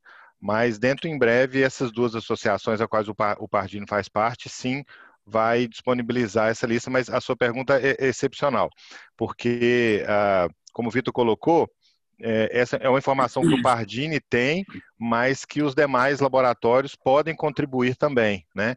Então, a associação que a gente é, que pertence à Associação Brasileira de Medicina Diagnóstica, ela vai providenciar e, e publicar amplamente, né, em todas as uh, os tipos de teste, aqueles que passassem por um processo criterioso de validação, né? Além de validar, Edilene, tem que validar direito, né? Então, um processo criterioso, seguindo estatísticas e seguindo regras de bioestatística, né, de cálculos epidemiológicos. Então, uma vez isso feito, vai ser divulgado isso dentro de muito breve, isso, essa lista já vai estar no ar e a gente deve disponibilizar aqui na no site do Pardini e no, no, nos nossos perfis de rede social é, escutar gente que sabe e com um assunto bom é muito fácil e muito tranquilo, porque o tempo passa a gente não vê. Na realidade, a gente já está dando meio-dia e 30 aqui. Eu vou, então, seguir para o nosso encerramento da seguinte maneira. É, acabando de dar essa colocação, caro Alessandro, eu vou te fazer mais uma pergunta sobre esse momento. Passo a palavra para o PCO também, se ele quiser fazer alguma consideração e para a Edilene, mas faço essas, esses, últimos, esses últimos questionamentos da seguinte maneira, de maneira bem clara. O Pardini está preparado para o avanço do Covid-19 no Brasil? Está preparado para fazer um atendimento necessário à altura do tamanho do problema nesse momento? Gustavo, ótima pergunta. A resposta é sim e cada vez mais preparado, né? É, no nosso sistema de, de apoio laboratorial, que a gente chama de Lab to Lab, é, a gente está hoje em duas mil cidades no Brasil. Né? Eu ouso a dizer, Gustavo, que em termos de é, empresa nacional de medicina diagnóstica, nós somos a única empresa que consegue chegar em todas essas cidades levando a mesma tecnologia com a mesma qualidade. Existem grandes empresas de medicina diagnóstica mais restritas, mas como sua pergunta foi nível nacional, nós já estamos em duas mil cidades. Essas duas mil cidades, Gustavo, corresponde a 78% da população brasileira moram nessas duas mil cidades, onde nós temos uma logística diária, é, temos aviões fretados dedicados a, a, a, transporte de material biológico com toda a biossegurança possível. Criamos, Gustavo, um serviço chamado Pardini Jet Lab, onde nós, onde as empresas aéreas é, comerciais elas deixaram de ter voos. Lembrar que a gente ficou em algum momento com apenas de 5 a 10% com a malha aérea brasileira e essas as amostras elas são transportadas via aérea. Nós substituímos essas, essa malha aérea por, por voos dedicados. Então, e o processo produtivo sendo ampliado diariamente. Né? É, os outros diretores do Pardini, o CEO da empresa, o Dr. Roberto Santoro, Dr. Guilherme Colares e os outros diretores da empresa, nós nos reunimos praticamente todos os dias para avaliar a capacidade produtiva. O Vitor participa dessas reuniões também e, investir cada vez mais nessa capacidade produtiva.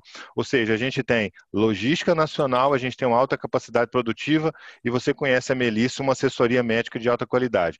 Então a resposta é sim. A gente está numa numa, numa guerra, como o Vitor colocou, é, e a gente tem muito preparo e muita coragem né, é, para enfrentar isso.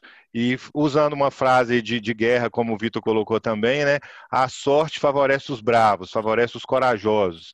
Né? Então a gente conta com o apoio de muita gente qualificada, é, de muito entendimento desse papel social, e a gente vai passar por isso e certamente a gente vai aprender muita coisa de como se prevenir em próximos eventos. Espero que não tão calamitosos, mas em próximos eventos aí de epidemias. Maravilha. Vou deixar a última pergunta para o Vitor, já vou finalizando aqui com a nossa Edilene. Edilene, dentro da sua dentro da sua visão aí e do que a gente falou hoje, o que você considera importante nesse, nesse debate, nessa conversa que a gente, porventura, não colocou? Primeiro, queria parabenizar o Conexão Empresarial pela iniciativa. Essa live é muito importante, o conteúdo dela diz respeito ao nosso dia a dia, ao cotidiano, ao que deve ser tomado como prevenção, a extensão, a prorrogação, a propagação do coronavírus. Então, é importantíssimo, mesmo Pardini, por fazer parte do nosso dia a dia, né? Faz parte do dia a dia, principalmente de todos os mineiros. Quem não frequenta o Hermes Cartini quando necessário, por exames de rotina, todos nós somos bem atendidos, então queria agradecer por isso também.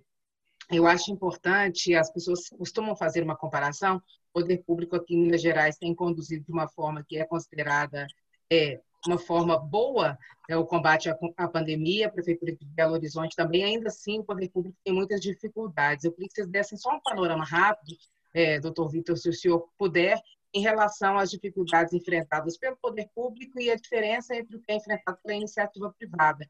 A gente vê que Minas hoje não consegue testar em massa, mas o Hermes Pardini não interrompeu os testes em nenhum minuto. Qual é a principal diferença? O que pode ser agregado no poder público em relação a estratégias da iniciativa privada? Oi, Edilene, essa pergunta é importantíssima. O, o, o poder público foi pego de surpresa tanto quanto nós. E nós temos aqui a, a felicidade de ter um SUS que eu passei minha vida trabalhando no, no, SUS, sou apaixonado. Eu acho que dificilmente você vai encontrar um médico que não fala bem do SUS, né? médico brasileiro. O, o, nós temos uma estrutura de, de, de saúde para a população de baixa renda que é espetacular. Então, assim, eu sou encantado com o SUS, o, o fazemos questão de trabalhar para o SUS, temos convênio com o SUS, fazemos exames para o SUS também, uma coisa as pessoas acham que a gente faz exame, né, só para... Não, a gente também consegue se adaptar para poder tentar ajudar, sempre possível, o Pardinho vai fazer os convênios e vai ajudar as populações carentes com certeza. Então, sou, sou muito agradecido ao SUS até pela minha formação e, e, e, e se é uma forma que eu posso retribuir, eu, eu fico muito feliz. Eu vi o, o, o, poder público fazendo um excelente trabalho aqui em Minas Gerais. Eu queria dar os parabéns ao, ao governador né, e, aos prefeitos pelo trabalho que eles fizeram. Hospital de campanha já estava tudo preparado. Aqui teve ajuda de, de empresários também que que cederam hospitais, como o Mater Dei cedeu um, um, três andares da, do, dos hospitais dele lá em Betim uh, para fazer uma espécie de hospital de campanha, é, com doação de, de, empresários e tudo. Então, eu, eu vi um, um, um, mineiro muito unido, né, muito solidário e, e, e junto com, com os governantes, é, é, é, todo mundo trabalhando junto. Então, foi uma coisa muito bacana. E agora que a crise veio, né, e, e os CTIs estão lotados, eu acredito que a gente esteja mais ou menos preparado. Né? O, o hospital de campanha desse Pominas tem 800 leitos. É uma coisa sensacional. Então, assim, a gente está, né? Ninguém quer ter uma crise dessa, porque né, um caso ou outro vai acabar falecendo. Mas uh, a, a, gente está muito preparado para isso.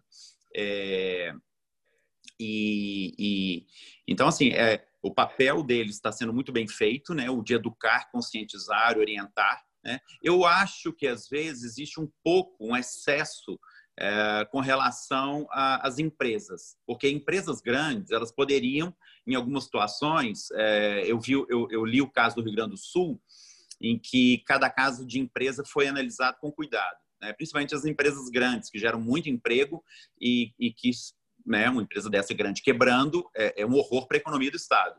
E eles trataram é, as pessoas de uma forma é, diferente, não tratou todo mundo igual.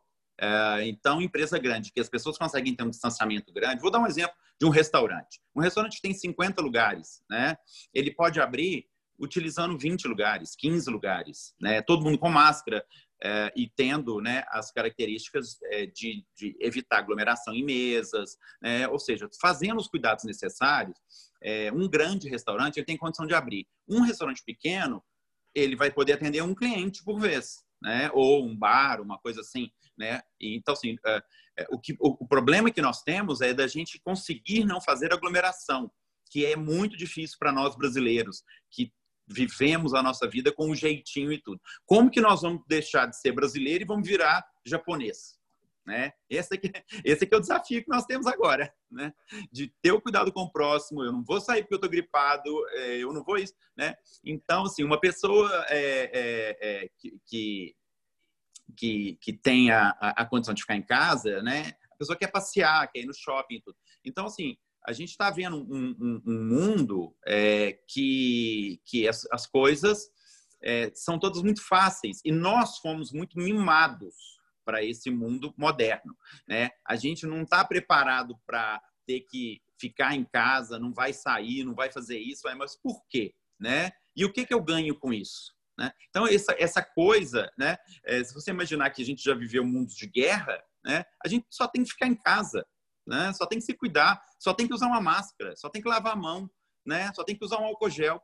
Né? Então, não é tão difícil assim. Né? Então as pessoas têm que fazer isso, né? E a outra coisa, o Edilene, que, que, é, que é super importante, que eu acho interessante, é que a tecnologia toda já estava aí e a gente não usava. Né? Eu tenho mais de 10 programas de, de lives, de, de, de, de conferência no meu computador, no, no meu celular. Né? Então, em qualquer lugar do mundo, eu posso fazer uma live né? e já se fazia antes, mas não como é hoje. Né? As pessoas ainda viajavam para negócio e tudo. Né? Não há necessidade disso. Você pode fazer uma conferência e a gente resolver tudo por telefone mesmo e, né? e, e, e, e não precisa de viajar.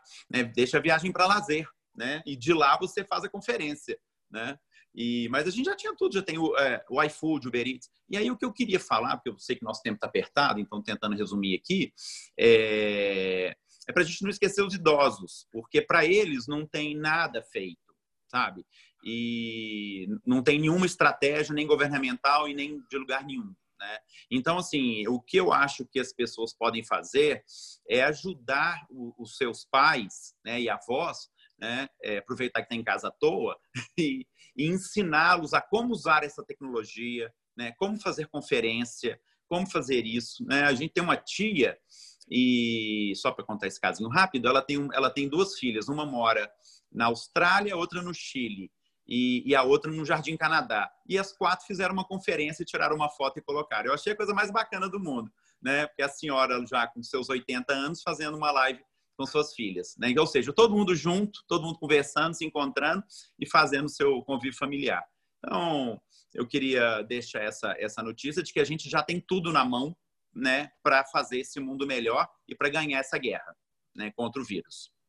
Ô, Vitor, é finaliza aí falando sobre a condução que a maior parte do planeta, a maior parte, vamos falar de Brasil, a maior parte do Brasil está tomando em relação a essa restrição, ao isolamento social de maneira geral, e o seu ponto de vista em relação à retomada do comércio e das atividades de maneira geral. Como é que você enxerga que está sendo feito isso para a gente finalizar essa nossa conversa? Pois então, eu acho assim, agora nós estamos num momento que a pandemia né, chegou aqui em Belo Horizonte, em Minas Gerais. Então, agora a gente está numa situação que uh, uh, é, a hora do, é a hora da gente tomar as, as atitudes necessárias. E então, assim, a gente vai ter que. A gente que já fez o isolamento, a gente às vezes fica até meio chateado e fala, pô, mas já fiquei tanto tempo né, em isolamento e tudo, e agora que esse vírus chegou, né? Mas a gente conseguiu evitar um problema sério, que era de ter o entupimento dos hospitais e dos CTIs. Então, isso foi ótimo, né? Então, agora a gente tem que, que, que, que fazer, porque é, é, é, esse é o momento onde é, a, a, a, nossa atuação é fundamental. Então, cada um tem que fazer o seu papel. Né? E então, assim, é, eu acho que a gente vai sair, Gustavo, muito melhor dessa situação que a gente entrou podendo utilizar muito mais as tecnologias a nosso favor, podendo utilizar é, tudo isso. Eu vejo, é, outro dia eu estava lendo que um, um, um, um, advogado fez uma audiência, ele estava em Tiradentes. Né? Então, como, como você pode imaginar? Né? As audiências são tão morosas, demoram, né? tem muita audiência na frente, elas atrasam e tudo. E a pessoa pode ficar na própria casa aguardando a audiência chegar fazendo outros serviços, né? Na hora que começa a audiência, ele vai e faz. Né? Então, a gente tem, tem muita coisa boa né, que, que aconteceu. Né? Eu até conto, conto, gosto de contar o caso de uma parábola que tem é, do monge e, e da, da, família que só tinha uma vaca, né, que eu aprendi quando minha avó Lavínia me contou quando eu era criança. E eu guardei esse negócio para sempre e falei assim, gente, eu fui aprender isso quando criança e hoje isso está valendo, né? E ele vai visitar a família, o monge, e está lá com o discípulo dele, e a família numa pobreza, numa miséria, e eles falam, não, não tem problema nenhum, nós temos uma vaca, né? E daquela vaca eles traíam leite, e com aquilo ali eles sobreviviam. E aí na hora que ele estava indo embora, o monge, ele vai, empurra a vaca e mata a vaca. Aí o discípulo fala, que é isso? E tudo, calma que você vai ver o que vai acontecer. No outro ano, eles voltaram lá, uma fazenda enorme, produtiva, árvores e de, de, de todas as frutas, hortaliças. Ele, ele chegou e falou: cadê aquela família que morava aqui? O que aconteceu com eles? Não, a nossa vaca morreu. E então a gente teve que bolar outras formas de sobreviver. E, então a nossa vida melhorou muito. Então a gente agora está numa vida ótima, né? Então, infelizmente, o coronavírus ele é esse monge que está empurrando a nossa vaca, né? Fazendo com que a gente se adapte ao mundo muito melhor, né? muito bacana e com muita coisa boa que tem por aí para nós. Muito legal esse encerramento, caro Vitor. Vou pedir para o Paulo César, que está aí com seus 74 anos, mais de 55 anos trabalhando na comunicação e observando o país e o mundo de maneira geral, é, eu queria que você encerrasse com a sua visão sobre esse momento, obviamente a importância de referências e de instituições como Hermes Pardini na vida nossa, cidadãos brasileiros, e se tiver alguma pergunta, já a faça também. Tem que liberar o seu áudio aí, tem que liberar o seu áudio. É, ele está fechado. Ele está fechado aí. Aí, liberou. Bom, eu queria dizer que essa nossa live foi extremamente educativa e acho que todo mundo já sabe, inclusive pelo fato do Hermes Pardini estar atendendo tão bem a todo mundo. Mas eu queria ressaltar ao Vitor Pardini que o, Hermes Pardini, que está com 61 anos de funcionamento, eu conheci o Hermes Pardini, o seu pai, há uns 35 anos atrás. E naquela época, todo mundo queria saber quem é Hermes Pardini. Sabia do laboratório, mas não conhecia a pessoa. Eu tive o privilégio de estar com ele várias vezes lá na Emoré, sair para almoçar com ele. Era uma figura encantadora. Uhum. Então, você tem toda a razão de estar à frente desse do Hermes Pardini, porque você tem um legado muito importante que foi seu pai. Uhum. Acho que eu não tenho nenhuma pergunta a fazer, porque já foram feitas todas, né? Vocês já esclareceram tudo que tinha que se falar.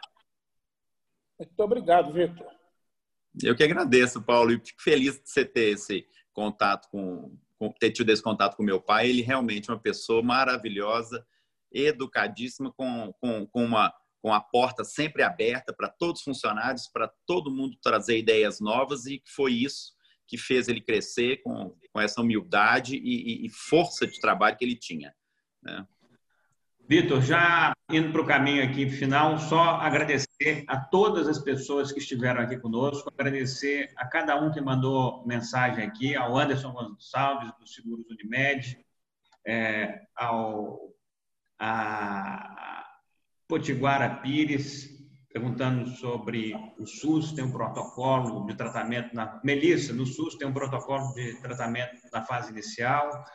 É... Cada, é, cada, unidade tem um protocolo. A, a de Belo Horizonte, é, eles têm alguns protocolos que estão dentro do. Eu, eu sou infectologista do SUS, mas eu não estou atuando diretamente com o Covid é, atuando mais com a parte é, de, de, diagnóstico mesmo. Então, é, todo o protocolo, mas assim, esses medicamentos, eu não sei te dizer se eles estão sendo usados aqui no SUS de Belo Horizonte na fase precoce. Realmente, eu, eu não, não, não estou estudando isso.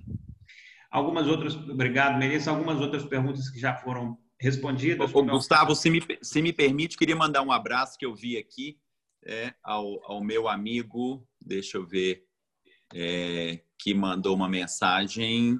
Oh, meu Deus. Boris. Boris, o Boris lá de, de, de, de, de Recife, grande tenista. Né? Um abraço, Boris. Quase primo do Boris Becker. Obrigado, Boris. Tem um outro aqui também, Vitor. Você falou sobre as questões sanitárias, citando muito bem como exemplo o Japão. Essa pandemia evidenciou nossa, nossa fragilidade em relação ao saneamento básico e educação primária. Você acredita que o Covid será um marco na cobrança de nossos políticos na orientação de ações para a população sobre esse assunto? Essa é uma pergunta. É, agradecer aqui a pergunta do Velder Pimenta Borges, da Cibele Almeida, parabéns pela iniciativa de compartilhar o conhecimento. É, Virgílio, parabéns pela live.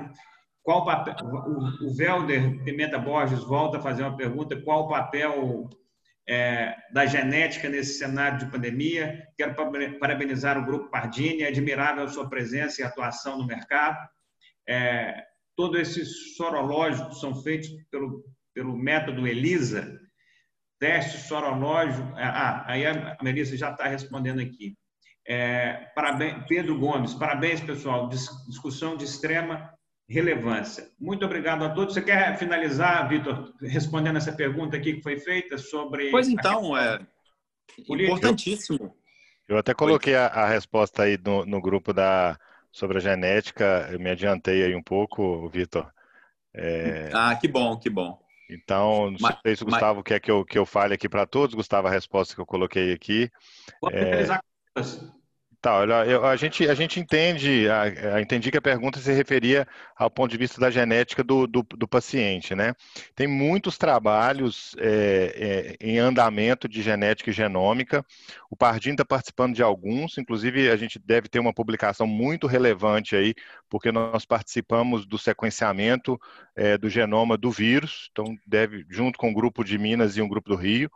É, e agora a gente está trabalhando também alguns projetos que envolvem genética, é, a relação da genética do vírus com, com o do paciente. Mas tudo isso em nível acadêmico, né? Sabe-se que existe uma diversidade genética assim, de resposta de paciente para paciente, principalmente para aqueles que manifestam casos mais graves ou mani não manifestam casos mais graves em relação a de um perfil de de, de, de citocinas, que é um processo inflamatório. Mas a genética está presente, presente na, na, vida de todos. Eu comecei minha fala falando de genética, vou encerrar minha fala é, falando de genética. A, a, genética, ela media aí as, as nossas relações entre é, alimentos, entre medicamentos e entre parasitas também. Né? É, lembrar, Gustavo, que a tendência, a, o, o parasita ideal não é o que mata o hospedeiro, é o que deixa o hospedeiro sobreviver, porque ele sobrevive também. Então, nesta teoria, nesta teoria, a tendência de todo patógeno é amenizar com o tempo a sua virulência, a sua patogenicidade. Né? A gente teve, por exemplo, gripe espanhola na década de, de, de 20 e ela, ela só continuou na população porque ela diminuiu sua virulência e aí ela continuou a, a, ser, a ser, passada. Né? Então, existe aí um equilíbrio parasita hospedeiro dado pela, pela genética. Mas obrigado pela oportunidade de responder, um assunto que eu sou 100% apaixonado é, estou aqui há 21 anos fazendo isso. Muito obrigado. Queria agradecer novamente a Melissa pela presença aqui conosco, pela forma como expôs esse assunto e tão bem colocado. Muito obrigado pela sua presença aqui. Queria agradecer mais uma vez a Edilene Lopes, não é à toa que ela está nessa ascensão aí nessa sua carreira como repórter. Foi eleita a melhor repórter do Brasil em 2016, repórter política, está lá na Itatiaia já tem algum tempo e se superando aí a cada momento como grande profissional. Obrigado pela presença aqui, cara Edilene. É, doutor Alessandro Ferreira, muito obrigado mais uma vez pela participação aqui conosco, pelo show de conhecimento e de informação que a gente teve o prazer e a oportunidade de fazer aqui nesse, nessa manhã de hoje. Ao caro Vitor Pardini, parabéns pela história toda que você participa, pela história Obrigado. toda que você fortalece ao longo dos últimos anos. É, de fato, a, a, marca Hermes Pardini se tornou uma marca é, genuinamente mineira, mas com ascensão, com expansão em todo o Brasil. É, muito feliz. Eu, alguns dias, alguns meses atrás, não sei exatamente quando, eu estava num hotel em São Paulo e uma das coisas mais prazerosas que eu tive foi estar assistindo ali a televisão e, de repente, ver um comercial da Hermes Pardini passando no mercado de São Paulo, que é o maior mercado que nós temos no país. É muito prazeroso e muito e é um sentimento de muito orgulho ver uma marca que esteve presente durante toda a nossa vida, a minha inteira, como César falou aí, 61 anos, eu tenho 41, então desde os 40, desde os 41 anos que eu escuto falar de Hermes Pardini o tempo inteiro. Então é uma satisfação Minas Gerais ter é, uma empresa como é a Hermes Pardini. Muito obrigado a vocês pelo tempo aqui hoje. Agradeço ao Paulo César também pela presença e finalizo só reforçando que entre os dias 17 e 18 de julho, Alessandro, Melissa, Vitor e Edilene, a gente vai estar realizando um grande evento 100% digital. Vão ser mais de 20 horas de conteúdo. Vai ser sexta, em três blocos, de 9 a meio-dia, de 14 às 17 e de 18 às 21. Todos os principais temas que é, fazem parte da nossa sociedade, da nossa vida humana de maneira geral. Então, sexta, nesses horários, sábado, a gente repete a dose, 9 às 12, 14 às 17, 18 às 21, com mais de 100 palestrantes, debatedores, falando de tudo que está se passando pelo Brasil, pelo mundo, entendendo o que, que se passou nesses últimos três meses, abril, maio, junho, o que, que os empreendedores, o que, que as pessoas que lideram as empresas, a política, o, o dia a dia de maneira geral está prevendo para esse próximo semestre de 2020 e o que, que a gente pode esperar, no que, que a gente pode acreditar para 2021. Eu não tenho a menor dúvida que vai ser um grande momento como esse aqui, só que numa versão mais expandida, com 10 horas por dia de conteúdo, na sexta, dia 17 de julho, e no sábado, dia 18 de julho. Vai ser um prazer ter todos vocês lá. Certamente o grupo Hermes Pardini vai estar participando, levando mais conhecimento para a gente também. E muito obrigado a todos vocês que ficaram conosco aqui agora. Obrigado, Hermes Pardini, obrigado, Edilene, Bela Falcone, PCO. Muito obrigado a todos e até obrigado. a próxima edição do Conexão Empresarial. Obrigado. Obrigado. Até a próxima. Obrigado a todos.